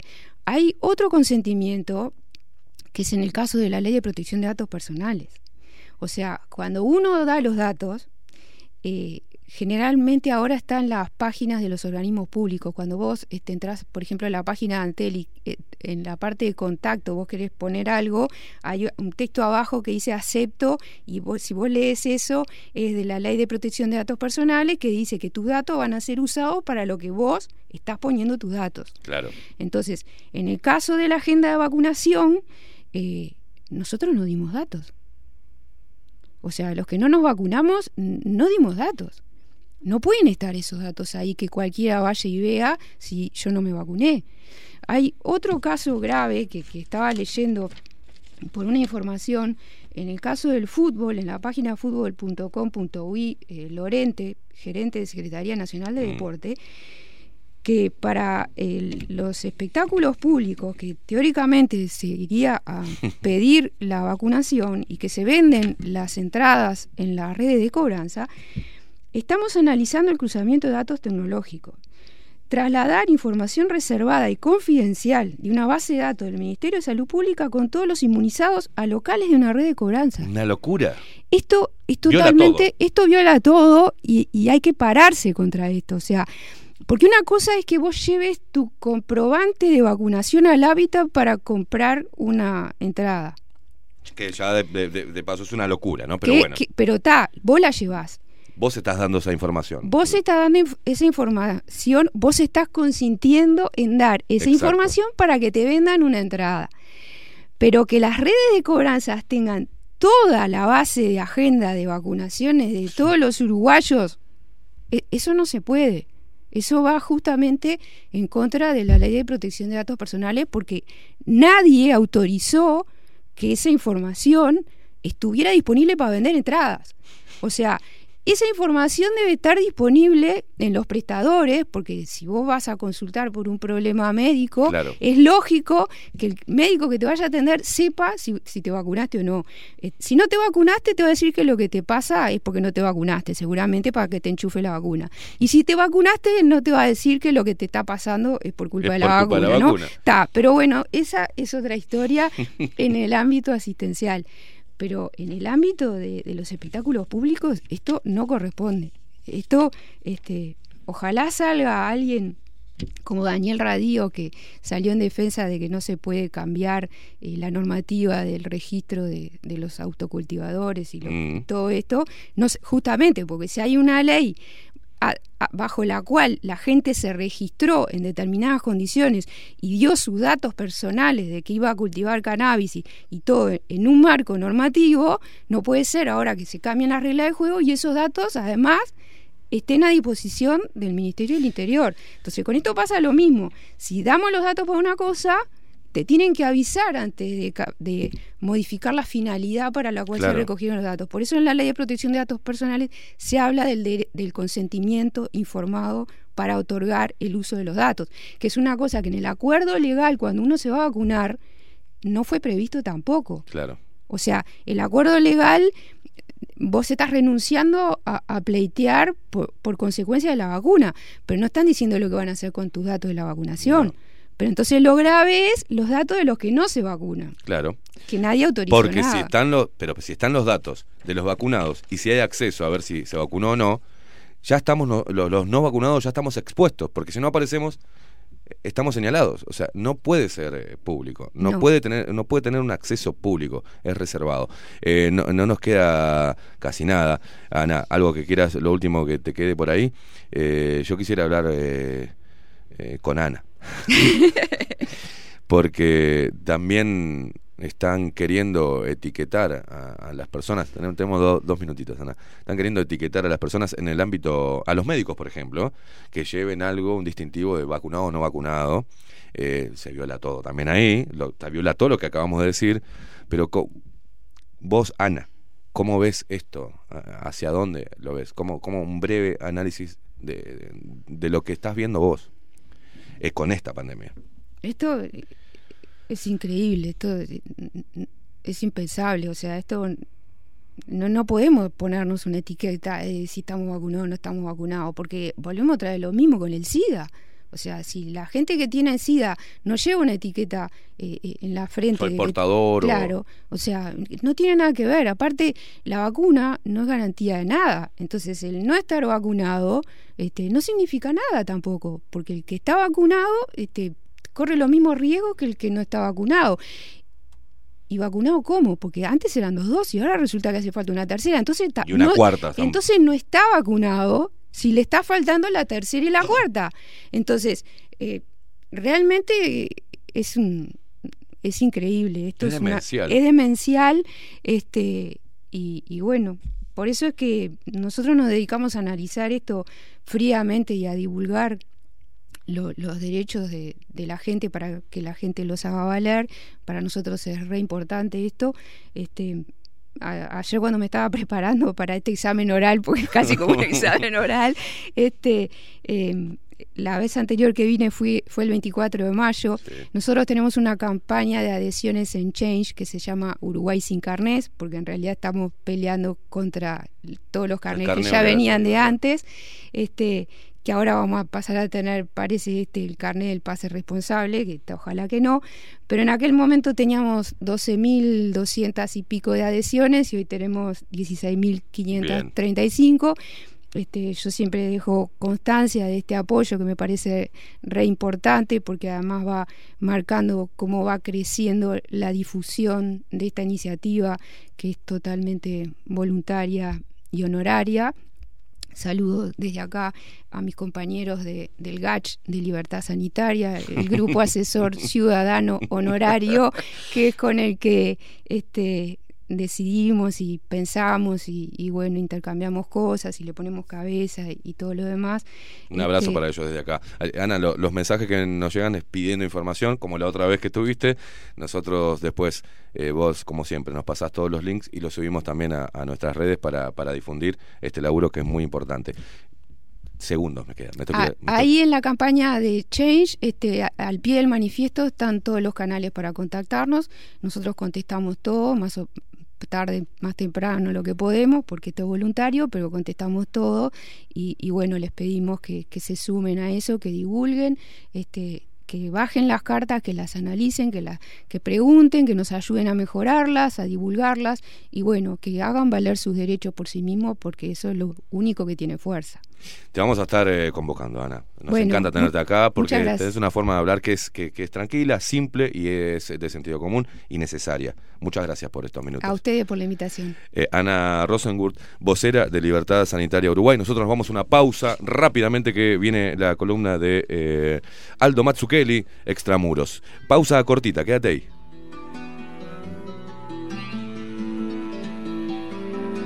Decide and stand your ground, my friend. Refuse, and your fall goes hand in hand. Decide, decide, decide.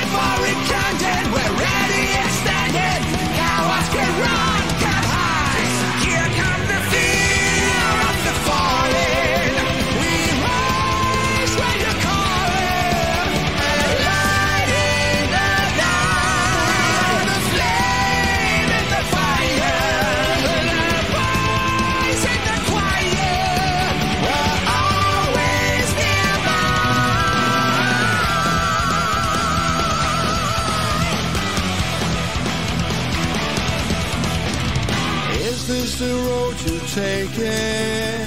Is this the life you're chasing? Is this your own heart beating? Is this you who is feeling?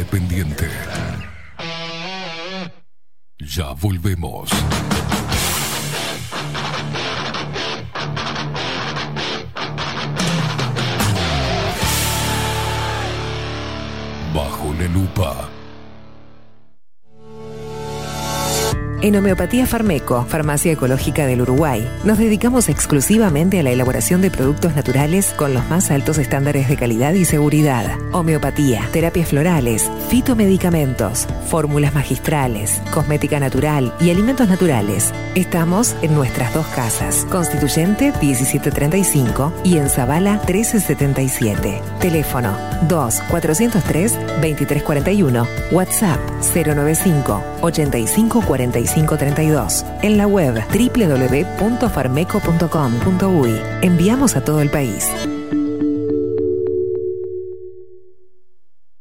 Café Jurado, directamente desde la planta hasta su propia taza, siempre garantizando la mejor calidad. Café Jurado, su cuerpo, su intenso sabor y su aroma hacen de nuestro café un placer único. Desde 1912, pasión por el café.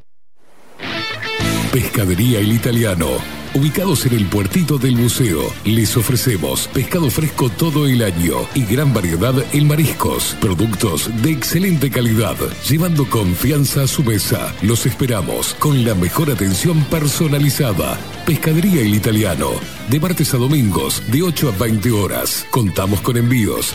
Pescadería El Italiano. Comunicate al 2-622-7930 y por WhatsApp 095 43 3502.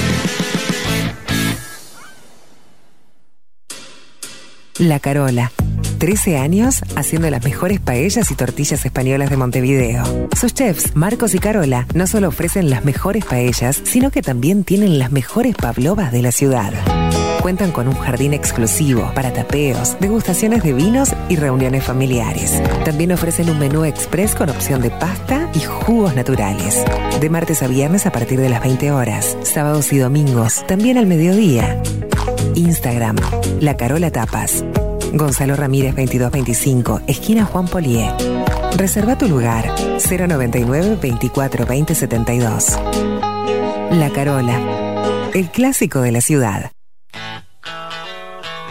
Si busco timbres notariales. Salón Libertad. Y si busco juguetes. Salón Libertad. Y si busco... No busques más. Salón Libertad tiene todo lo que te puedas imaginar. El salón más completo del centro. Agencia oficial de timbres notariales, profesionales y judiciales. Y si busco fotocopias. También en Salón Libertad. Paraguay 1344, teléfono 2-938-33. Y si busco golosinas, y si busco refrescos, y si busco alfajores. También, Salón Libertad 2-938-33. Mercería Las Labores.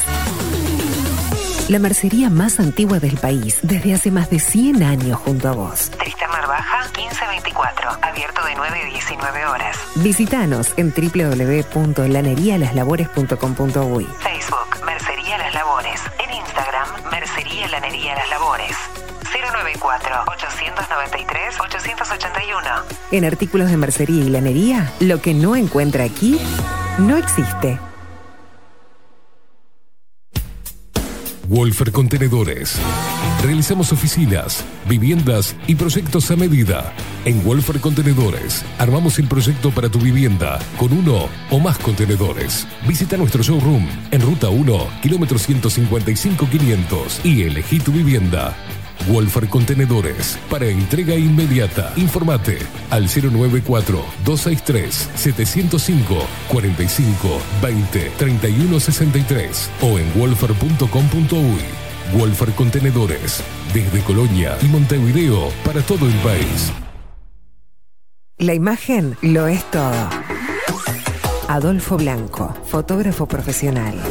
Una buena foto guarda tus recuerdos y también puede vender tus productos. Cobertura fotográfica de cumpleaños, bodas, eventos empresariales, retratos, books, fotos de productos, fotos para web. Fotógrafo profesional, Adolfo Blanco, 099 150 092. Mercado de Carnes La Vaquilla. Ofrece a sus clientes los mejores cortes y la mejor atención. Ventas por mayor y menor. Descuentos especiales a parrilladas, colegios y caterings. Envíos sin cargo. Teléfono 2-208-9877. Horarios de lunes a sábados de 7 a 13.30, de 17 a 20 horas. Domingos de 8 a 13 horas. El tierno sabor de nuestras mejores carnes a su mesa. Mercado de Carnes La Vaquilla. Avenida San Martín, 2555. Teléfono 2-208-9877. Envíos sin cargo.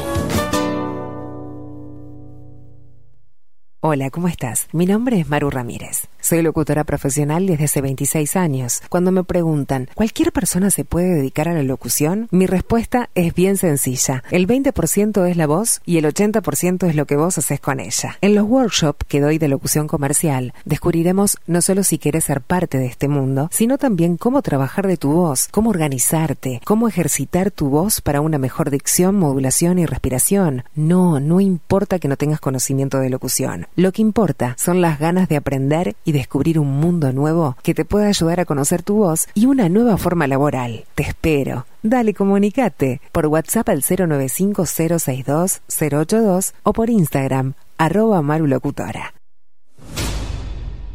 La 30. Radio Nacional. Puso la mañana de las radios bajo la lupa. Esteban Queimada hace periodismo en serio. De lunes a viernes, de 7 a 10. Bajo la lupa. Y agárrate fuerte. La 30. 11.30 AM. Escribinos por Telegram. Arroba bajo la lupa hoy.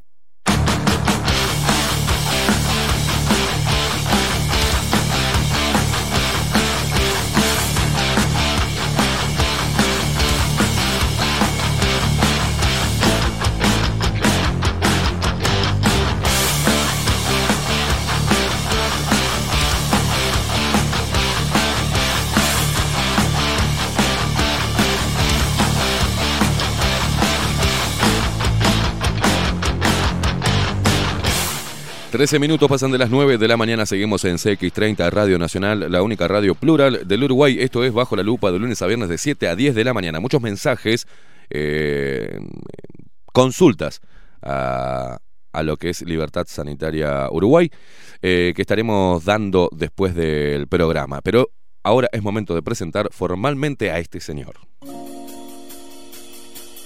Extramuros. Aldo Mazzucchelli y su columna Extramuros. En Bajo la Lupa.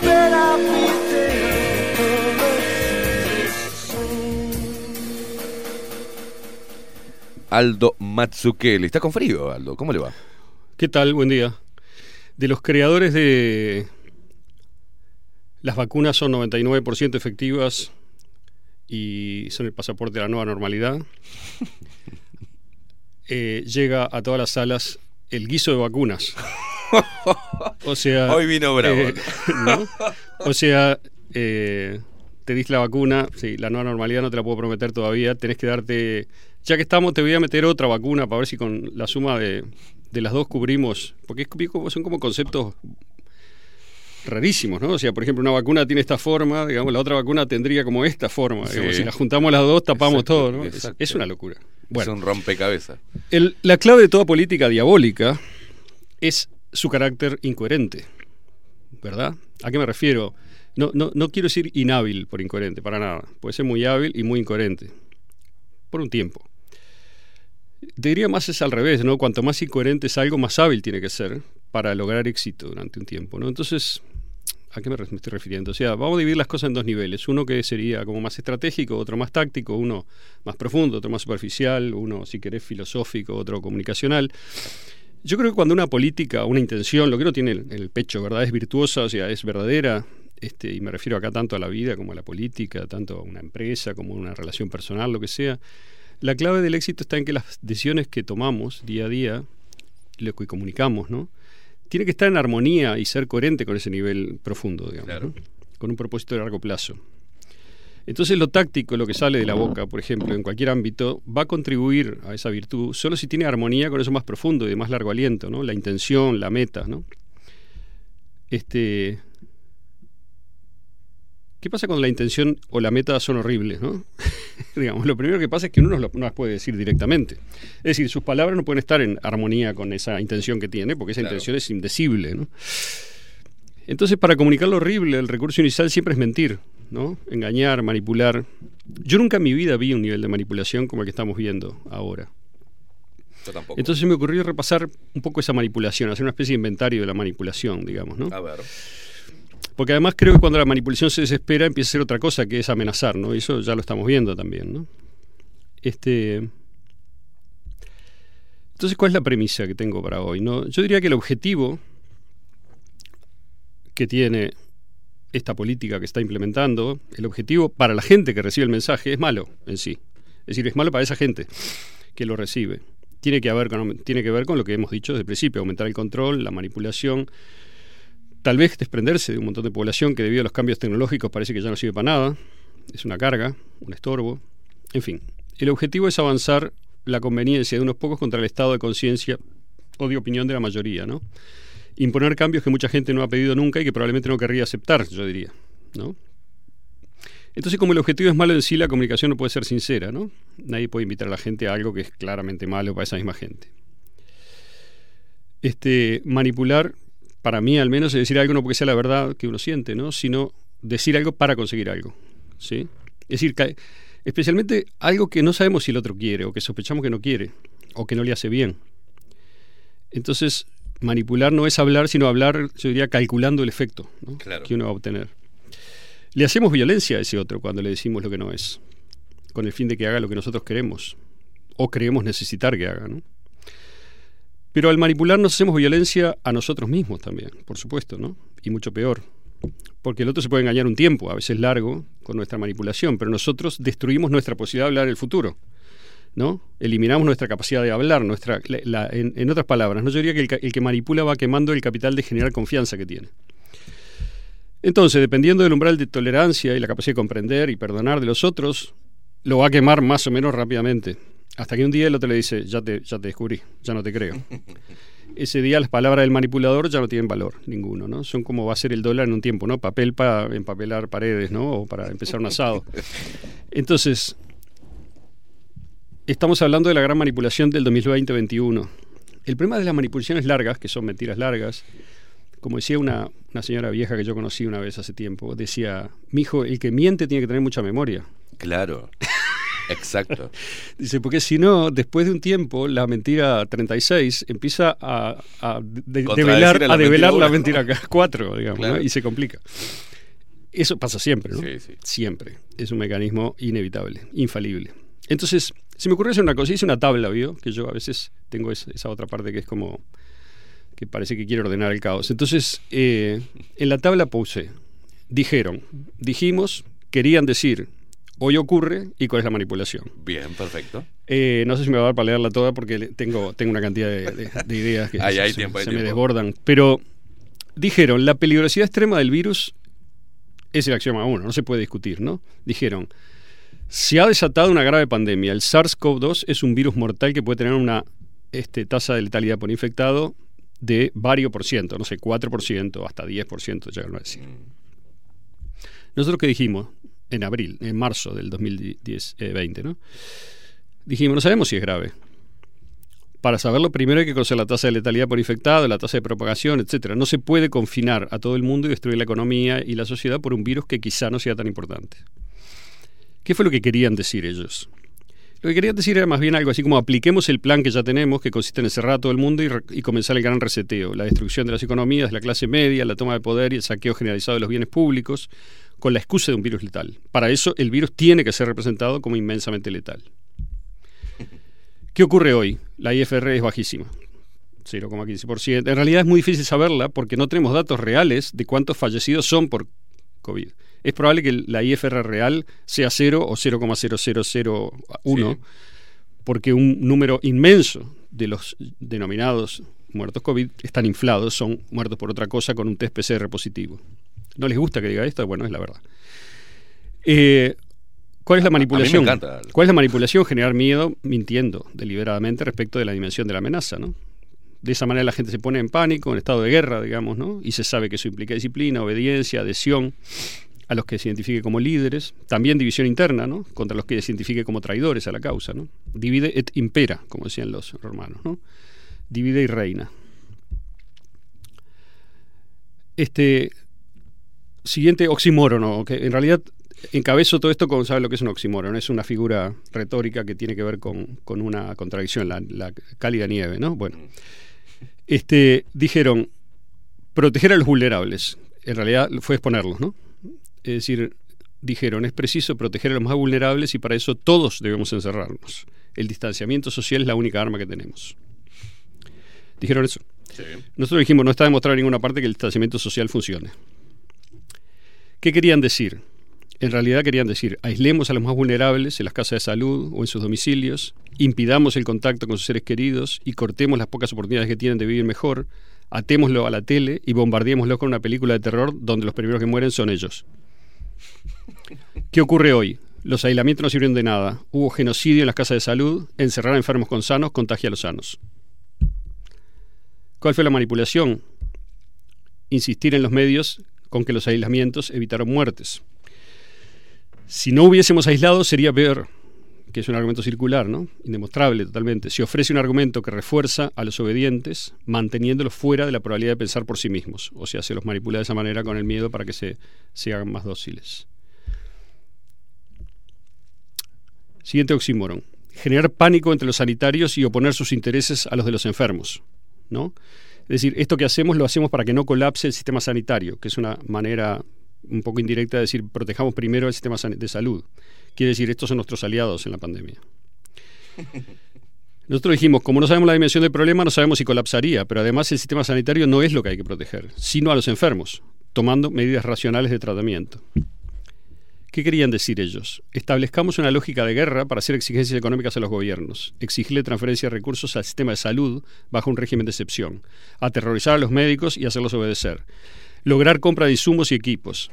Pasemos el mensaje, los médicos y enfermeras son lo importante para que ellos se pongan de nuestro lado. Hagamos que los aplaudan en público. Sembremos el miedo de los médicos y demás para que se comporten como les decimos. ¿Qué ocurre hoy? Los sistemas de salud nunca colapsaron, salvo quizá alguna excepción menor, que colapsa todos los años. En Uruguay jamás colapsó nada, nunca se estuvo cerca del 100% de camas ocupadas, pese a los fantasmas que agitaron los dirigentes sindicales y los agentes corporativos de la pandemia. ¿Cuál es la manipulación? Aumentar el miedo con la amenaza de que no va a haber recursos sanitarios, ¿no? médicos, impedir los tratamientos tempranos, sembrando el miedo en los médicos e imponiendo un protocolo donde es el médico el que se cuida, no el paciente. Generar más fallecidos atribuibles a COVID el paciente dejado solo en su casa sin tratamiento ninguno al comienzo. El porcentaje que se agrava luego es internado con un pronóstico peor. Los médicos así protegidos siguen siendo aliados de la lógica de la pandemia por miedo. No todos, por supuesto, ¿no? Muchos hicieron lo que tenían que hacer, pero otros no.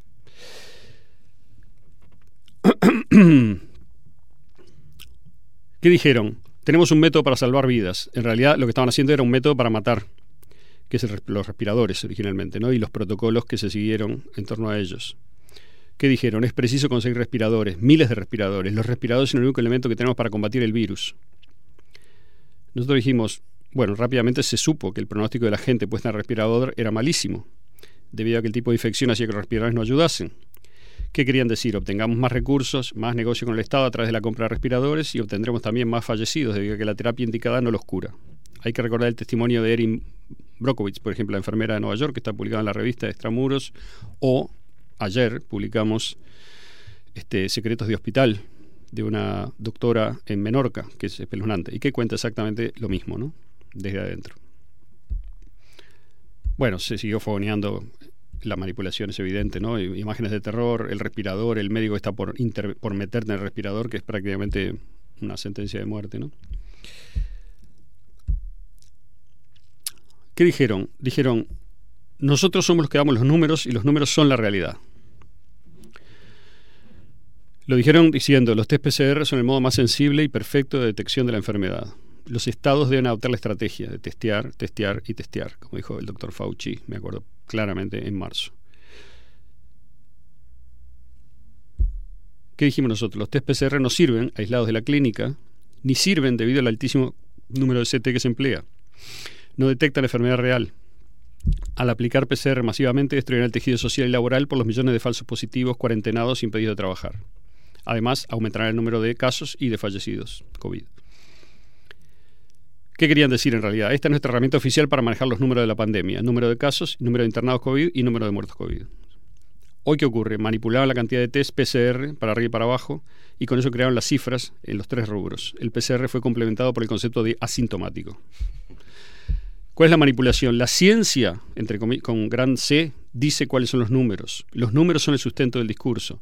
Conocer implica obedecer una realidad numerizada, vuelta a números. Porque los números son la verdad dura, entre comillas, en la cosmovisión cientifista. No hay nada más que eso. Se, se reduce la vida, se reduce todo el ser humano a números, a cosas estadísticas, a cosas manipulables, a cosas digitalizables, a cosas ingresables en la computadora.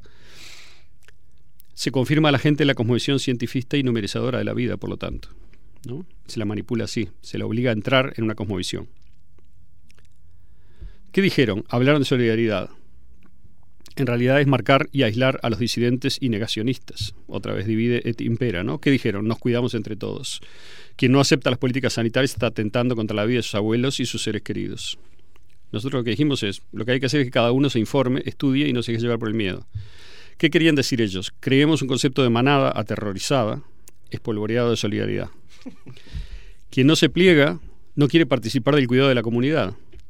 Es un egoísta, quizá un sociópata, porque quiere pensar por sí mismo, entre comillas, cuando lo que hay que hacer es obedecer. ¿Qué ocurre hoy?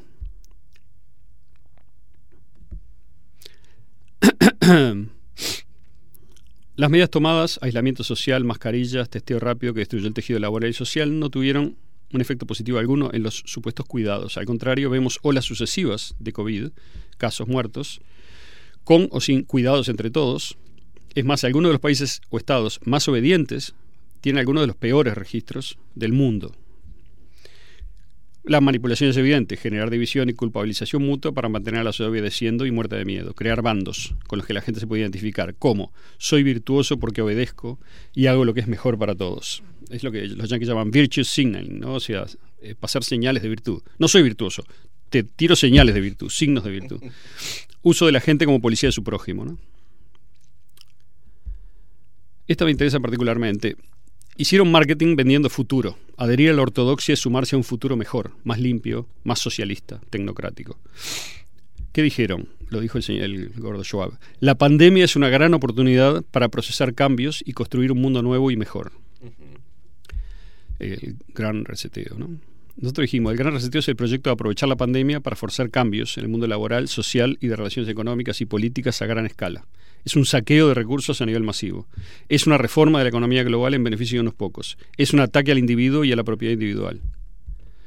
¿Qué querían decir ellos? Estamos forzando y acelerando los cambios que a nosotros nos sirven o nos parecen mejores. ¿Qué ocurre hoy? Está avanzado el pasaje a la economía digi- digital y virtual. La eliminación rápida de muchos puestos de trabajo. Pasaje de mucha gente a la dependencia de cheques del Estado. Transferencia de recursos públicos a lo privado. Concentración de la propiedad y la participación de mercado en grandes corporaciones. Leyes de vigilancia más autoritarias. Destrucción del tejido social. Reemplazo de la educación por adiestramiento y condicionamiento. Eliminación de la población excedente. La manipulación acá es múltiple. Primero, si no aceptás, quedas afuera del futuro. Si no aceptás, serás abandonado por la manada, por la sociedad. Si no aceptás, probablemente mueras de un modo u otro. Lo que ocurre es inevitable porque viene del lado de la ciencia, nos dicen. Es decir, la tecnología, en realidad. No podés resistirte porque no tenés poder y porque no entendés. Si querés que te vaya bien en el futuro, unite al partido del gran reseteo y aceptá lo que te decimos.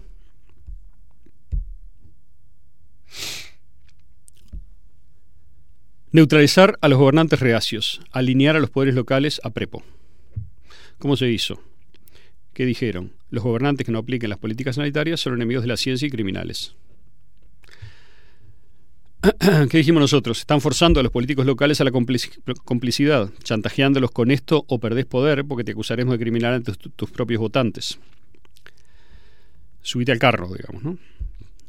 ¿Qué querían decir? Para implementar los cambios precisamos la complicidad operativa de los mandos medios, es decir, los gobiernos electos en cada lugar. ¿Qué ocurre hoy? Los gobiernos se plegaron, en su mayoría. Muy bien el presidente de México ayer, ¿eh? O ayer o anteayer, no sé cuándo fue, yo lo vi ayer el video. Obedecieron las normativas OMS.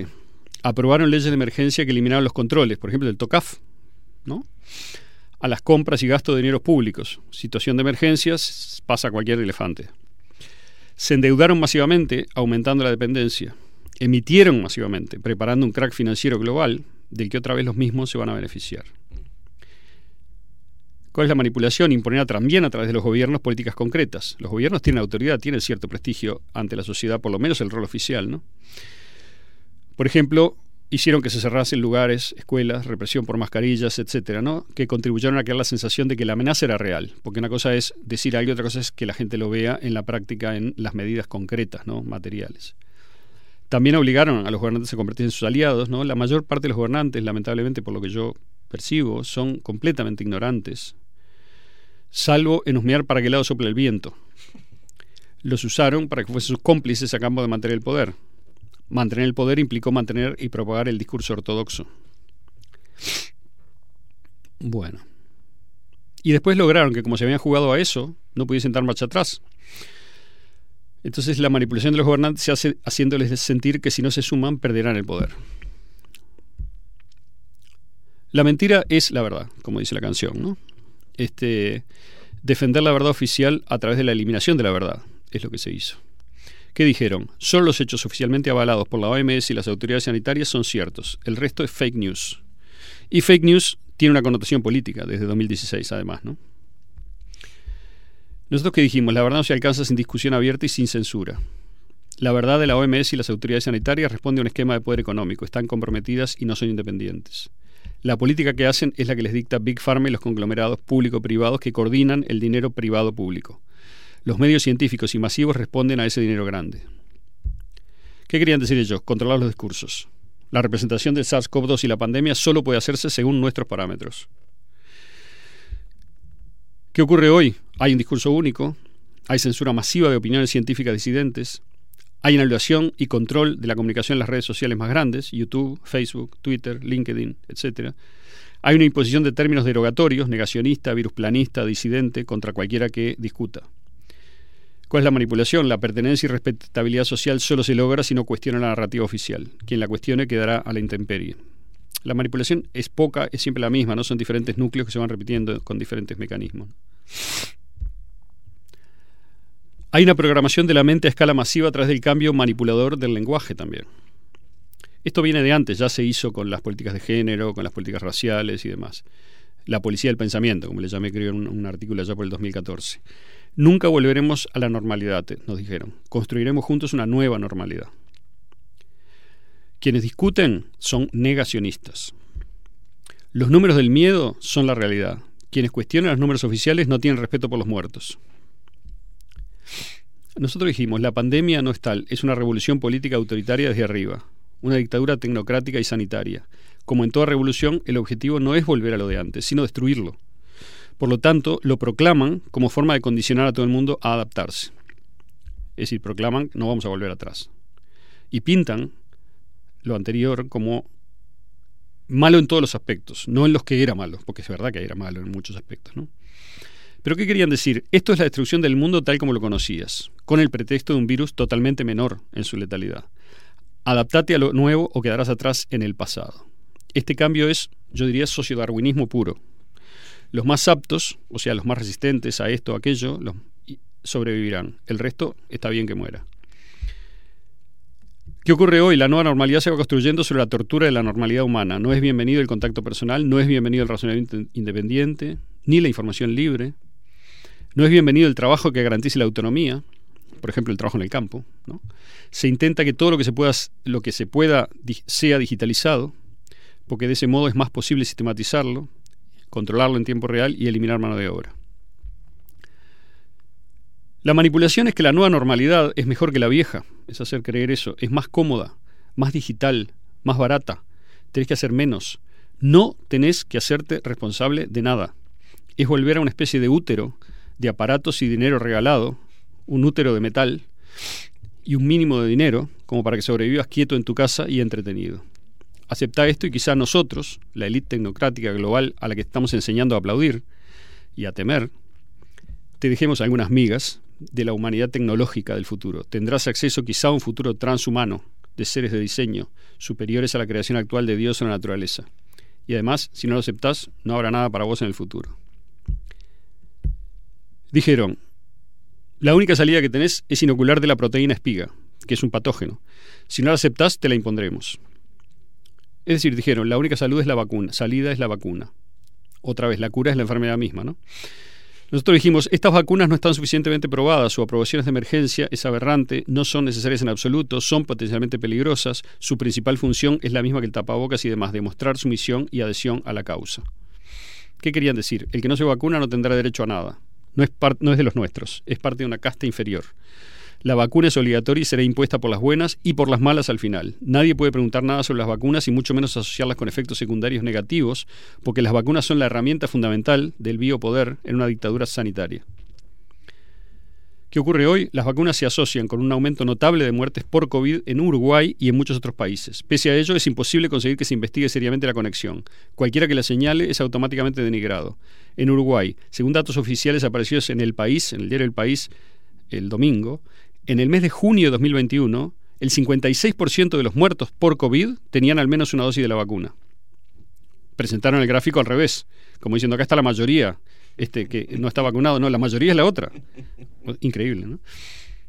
Es decir, eran tan malos los números que tienen que ni siquiera pudieron presentar números decentes. La manipulación. Se exige un sacrificio final que supuestamente nos devolverá la vida.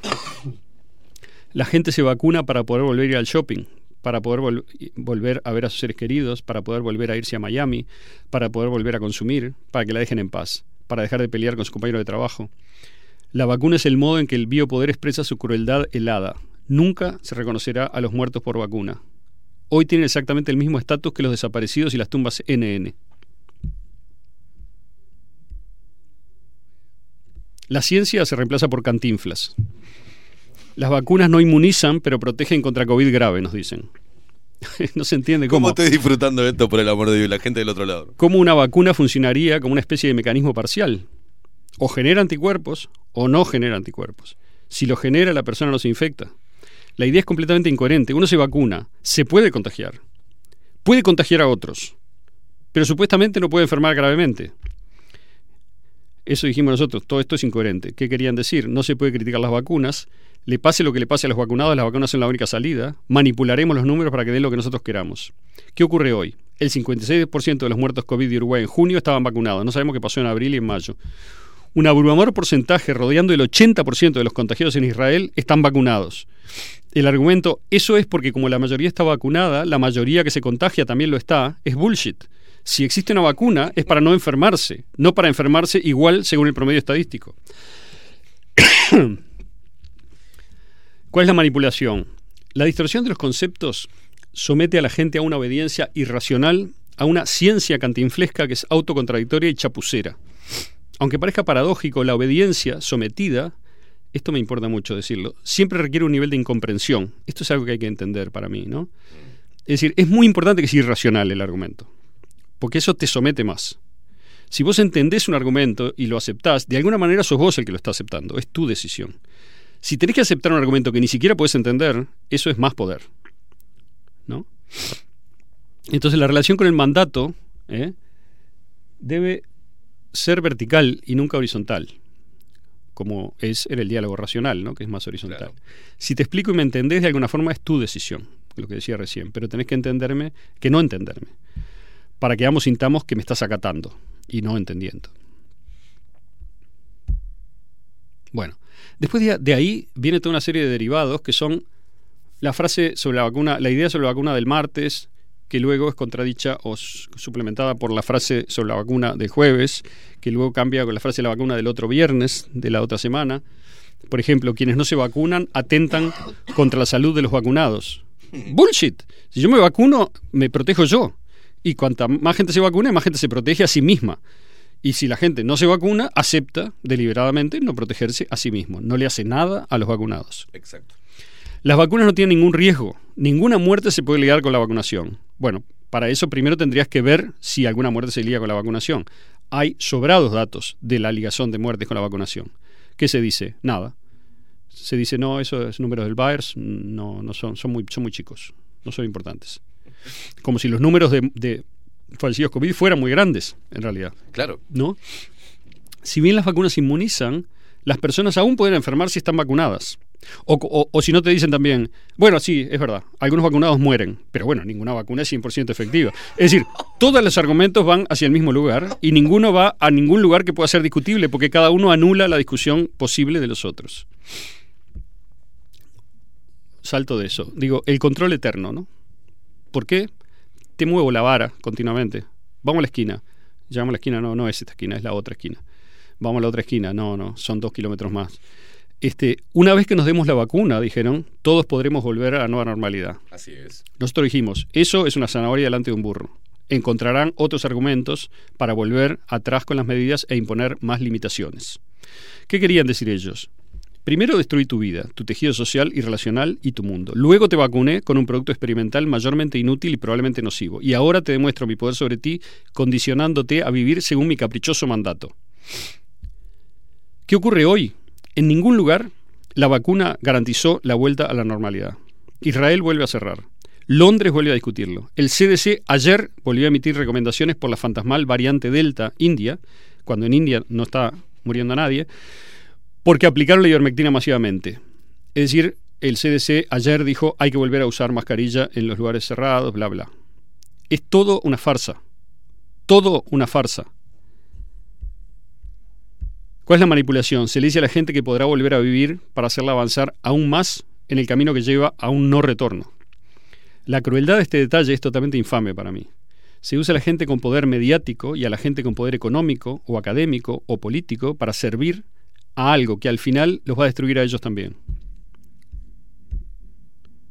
Dijeron, pese a que la vacunación ha avanzado muy rápido, las nuevas cepas, por ejemplo la variante Delta de origen en la India, ha significado una nueva amenaza.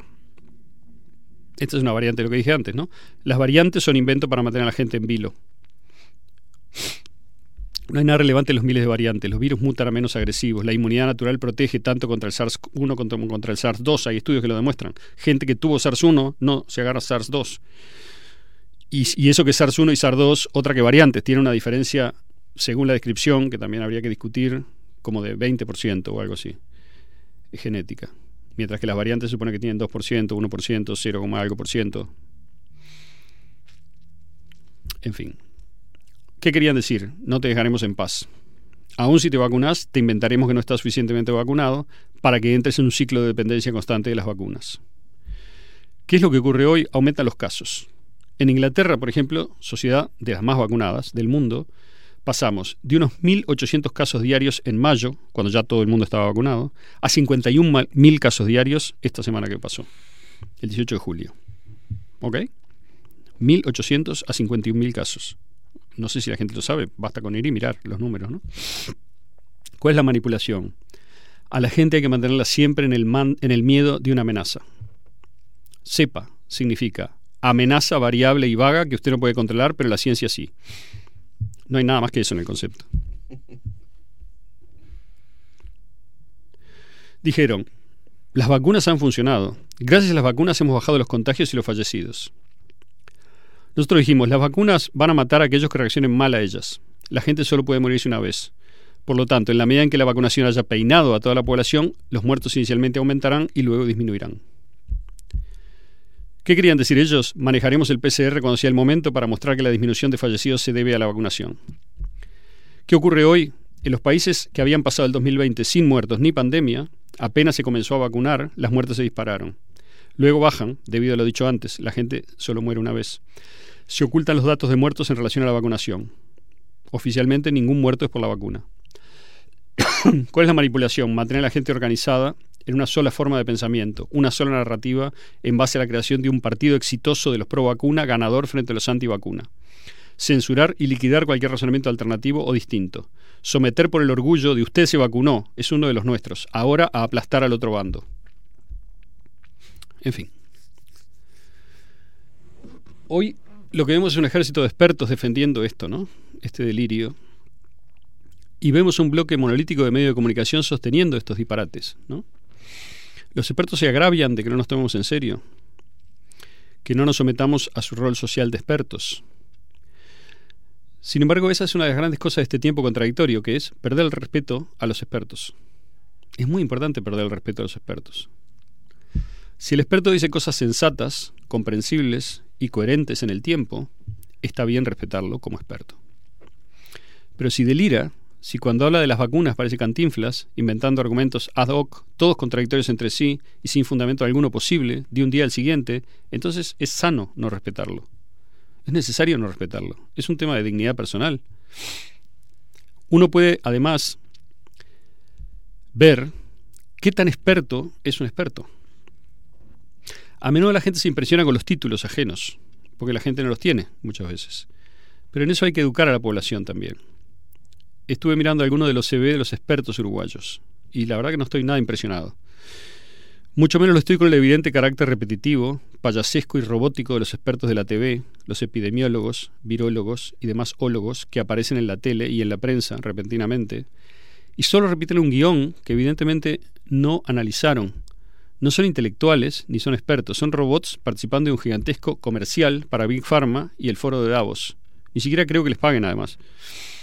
Uruguay ahora va a ofrecer un guiso de vacunas de distinto tipo, gratis, por supuesto, bajo el comando de un grupo asesor en vacunas cuya competencia técnica es espesamente desconocida. En febrero el MSP dijo que no se sabía cuáles eran las interacciones entre esta vacuna y las otras. Hoy, mintiendo que hay datos seguros, van a darle Pfizer, que es la vacuna más peligrosa de todas, según los datos Bayers, a todo el mundo en Uruguay. Si ya tienen inmunidad por haberse contagiado o por haber supuestamente o por haberla desarrollado supuestamente con la vacuna china, ahora van a aumentar su chance de tener una reacción inmune extrema, una inflamación generalizada, coágulos, problemas cardiovasculares, ACV, etc. Y cuando hayan hecho eso, si se les ocurre, anunciarán que circula la Delta y dirán lo sentimos, la Pfizer tampoco es solución, hace falta un nuevo refuerzo. Es agotador, sí. Es así. Es agotador. Este- Esta, esta es la situación en la que estamos. El Mundo, que es una cloaca asquerosa, un diario que, que creo que en Barcelona, este, estuve viendo el otro día, tiene un, un par de, de artículos.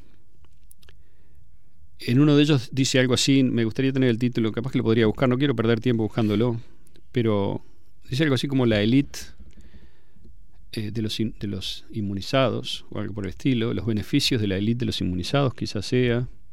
No recuerdo bien, francamente. Si lo encuentro, tenemos suerte.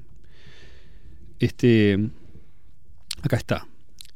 Es una nota de sociedad. Dice, inmunoprivilegiados versus inmunoparias. Así serán las nuevas castas sociales del coronavirus. Es hermoso. Tener anticuerpos y disponer de un pasaporte inmunológico podría convertir a los que han pasado el virus en ciudadanos de primera con ventajas laborales y sociales sobre los que... eh, bueno, está mal escrito, ¿no? Sobre los que no contagiados, o sea, tienen un typo ahí. Este, y, y ponen, lástima que la gente no puede ver, una foto en blanco y negro de una mu- multitud en donde señalan en color, o sea, colorean, ¿verdad? A cuatro o cinco personas felices, jóvenes, lindos, uno negro, por cierto, otro blanco, otro diverso, otro mujer, otro no sabemos. Todos, digamos, aparecen este, como son los nuevos privilegiados, ¿no? Sí, la nueva raza este, super En, inmunizada. en- en la cloaca que se llama El Mundo aparece otro artículo que dice COVID-19. Es un artículo principal eh, y dice, los negacionistas son los nuevos leprosos. Cómo los países europeos están arrinconando a los antivacunas. La quinta ola anima a cada vez más países a vetar del espacio público a quienes no se quieren someter al pinchazo. Esta vez usted se queda en casa, no nosotros, ha dicho el presidente Macron.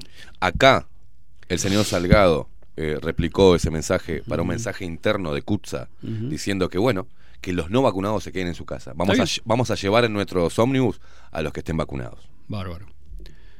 Es Todo una esto réplica. es- Solamente exacta. confirma lo que estamos diciendo. Eh, los medios no dan cuenta de la realidad, como lo dijimos mil veces. Es decir, la realidad que uno ve en los medios es una realidad completamente editada, que tiene un biombo este, adelante que hace que no. Este, que no sea posible acceder a lo que está pasando verdaderamente. Para acceder a lo que está pasando hay que informarse por medios alternativos. Esos medios alternativos están atacados, están denigrados, están desautorizados, están politizados. Eh, Bueno, acá, por ejemplo, este Israel confirma que la vacuna de Pfizer apenas previene la propagación del virus. La tasa de efectividad está a la baja desde hace varios periodos y parece mostrar que la protección desciende con el tiempo. exacto. Lo que pasa es que no hay protección. Pero eh, espere, espere, Mazukeli, porque acá, encima, a pesar de todo esto, eh, ¿cómo será, acá otro artículo, cómo será la vacuna ultra pediátrica contra el COVID-19 que investiga Pfizer en niños de 11 años hasta bebés de 6 meses? Todo lo que dijiste vos, Aldo, recién, ahora se toma como la vacuna ultra pediátrica para darle a los bebés. Esto De acuerdo. Este, pero aparte, Todo esto que describiste es una síntesis de todo lo que significó la postura del periodismo independiente ante todo esto, de investigación e independiente, y de sentido común, ¿no? Y, y- y las advertencias que, que- que dimos cada uno de, de nosotros respecto a este tema. Y sabíamos, viste que, que hablábamos, vamos a sentarnos a esperar, lamentablemente es crudo, porque mucha gente muere por esta mierda, pero vamos a sentarnos a Yo esperar tengo a que las cosas verdaderamente pasen, ¿no? la, impresión cada vez más fuerte de que cada vez más gente tiene disonancias cognitivas severas con lo que está Sí, sí, pasando. sí, ¿no? Es decir, la gente, yo lo siento, lo veo. La gente que dijo, no, no, estás loco, estás loco. Te dijo, estás loco, en marzo. Este, eso es un irresponsable. Mm. Eh, Lo que pasa es que todo lo que dijimos se fue cumpliendo, ¿no? Puntualmente. ¿Qué, qué cosa que dijimos no se cumplió? Nosotros dijimos que esto era el gran reseteo y sacamos un artículo de la revista en, en, marzo, en mayo. ¿Ok? Dijimos que era propaganda. Propaganda en el sentido yankee, ¿no? Es decir, manipulación de la opinión en base a una campaña unilateral, mayormente mentirosa, basada generalmente en una mezcla de algunos pocos hechos verdaderos mezclados con una cantidad de hechos falsos que terminan generando un efecto de realidad. El problema, como decía al principio, es que cuando uno miente cada vez se le complica más con el tiempo. Ahora, la única esperanza que tienen es que nadie vaya a mirar para atrás. Con lo cual la presión y la amenaza tiene que aumentar. Porque si se deja tranquila la gente, la gente va a mirar para atrás. Si se baja la presión, la gente empieza a respirar y después de unos días que respira, vuelve a la normalidad normal y empieza a decir, para, yo también tengo cerebro, déjame que lo voy a usar un rato. Y eso es tremendo, no se puede permitir. Con lo cual tiene que haber un efecto de abrume. ¿Qué fue lo que pasó desde el 7 de julio en la Tierra? Yo creo que mucha gente no lo sabe. Ha habido una especie de epidemia de inundaciones. Yo la mencioné repetidamente en los dos programas anteriores y hoy tampoco me voy a detener en eso. Pero el próximo abrume es el calentamiento global y va a ser igual. Va a ser. ¿Cuántas veces hay que explicarlo? Que tiene que haber, tiene que haber un argumento que reúna a la gente como gente global y que diga, si no te sometes a un nivel de poder que está por encima del poder de los gobiernos locales, no tenés salvación. Entonces, se puede manipular el clima hoy, es un hecho, está, digamos, no es un hecho oculto ni muy- nada por el estilo. Este, en Arabia Saudita hace décadas que están intentando, digamos, aumentar las lluvias artificialmente. Bueno, eh, la semana pasada Arabia Saudita estaba inundada. Varias zonas de Arabia Saudita filmado. Es muy raro ver la arena inundada, ¿no? Rarísimo. Eh, los autos, digamos, con el agua por la puerta, etcétera. Eso, eh, por ahora, está siendo un hecho que está abrumando a gente en lugares particulares. En China, un montón. En Alemania, en Austria, en. En bueno, no me acuerdo exactamente ahora, no quiero hacer la Bueno, lista entera, Saudita, entera, digamos, y, y olvidarme de algunos lugares. Hay, hay muchos, son muchos, y son todos este, bastante simultáneos o sucesivos de una manera extraña. Londres, Londres se inundó el domingo, ¿no? Este, algo así como llovió en un día lo que llueve en 100 años, no me acuerdo el titular que vi de BBC en ese momento. ¿Cuál es la insinuación? La insinuación va a ser, obviamente, esto es el calentamiento global y es por el consumo y es por el modo, es por los combustibles fósiles y por las vacas eh, y por, por el metano de las vacas, con lo cual este, lo que se hace es seguir acorralando a zonas de la industria que garantizan determinada independencia alimenticia, por ejemplo, a zonas de la población, eliminar el contacto productivo que está por fuera de, la- de las grandes corporaciones, digamos. Acá hay un ataque muy claro, ideológico, a la autonomía individual, que es lo que venimos diciendo del principio, y eso es. incluye la autonomía productiva y alimenticia, por ejemplo. Exacto. Entonces, eh, No vas a tener nada, pero vas a ser feliz. Sí. En fin, este, me parece que la voy a dejar por acá. Creo que mm, lo que quería decir ya lo dije. Y, y bueno, eso, otro, otro ladrillo en la pared. Aldo Mazzucchelli, en Bajo la Lupa, eh, la gente está como loca. Vos dejás a la gente siempre como loca del otro lado. Eh, vamos a subir, piden todos los links, por favor que mandes esto.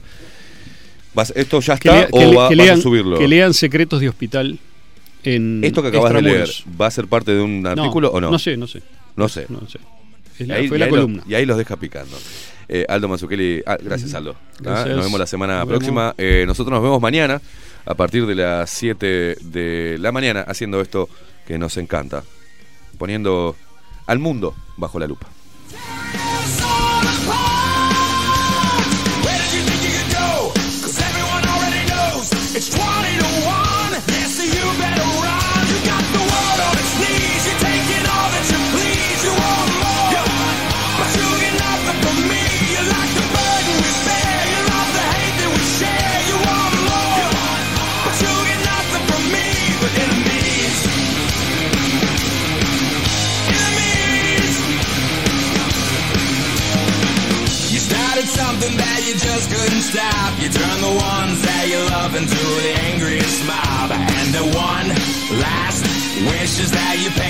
And there's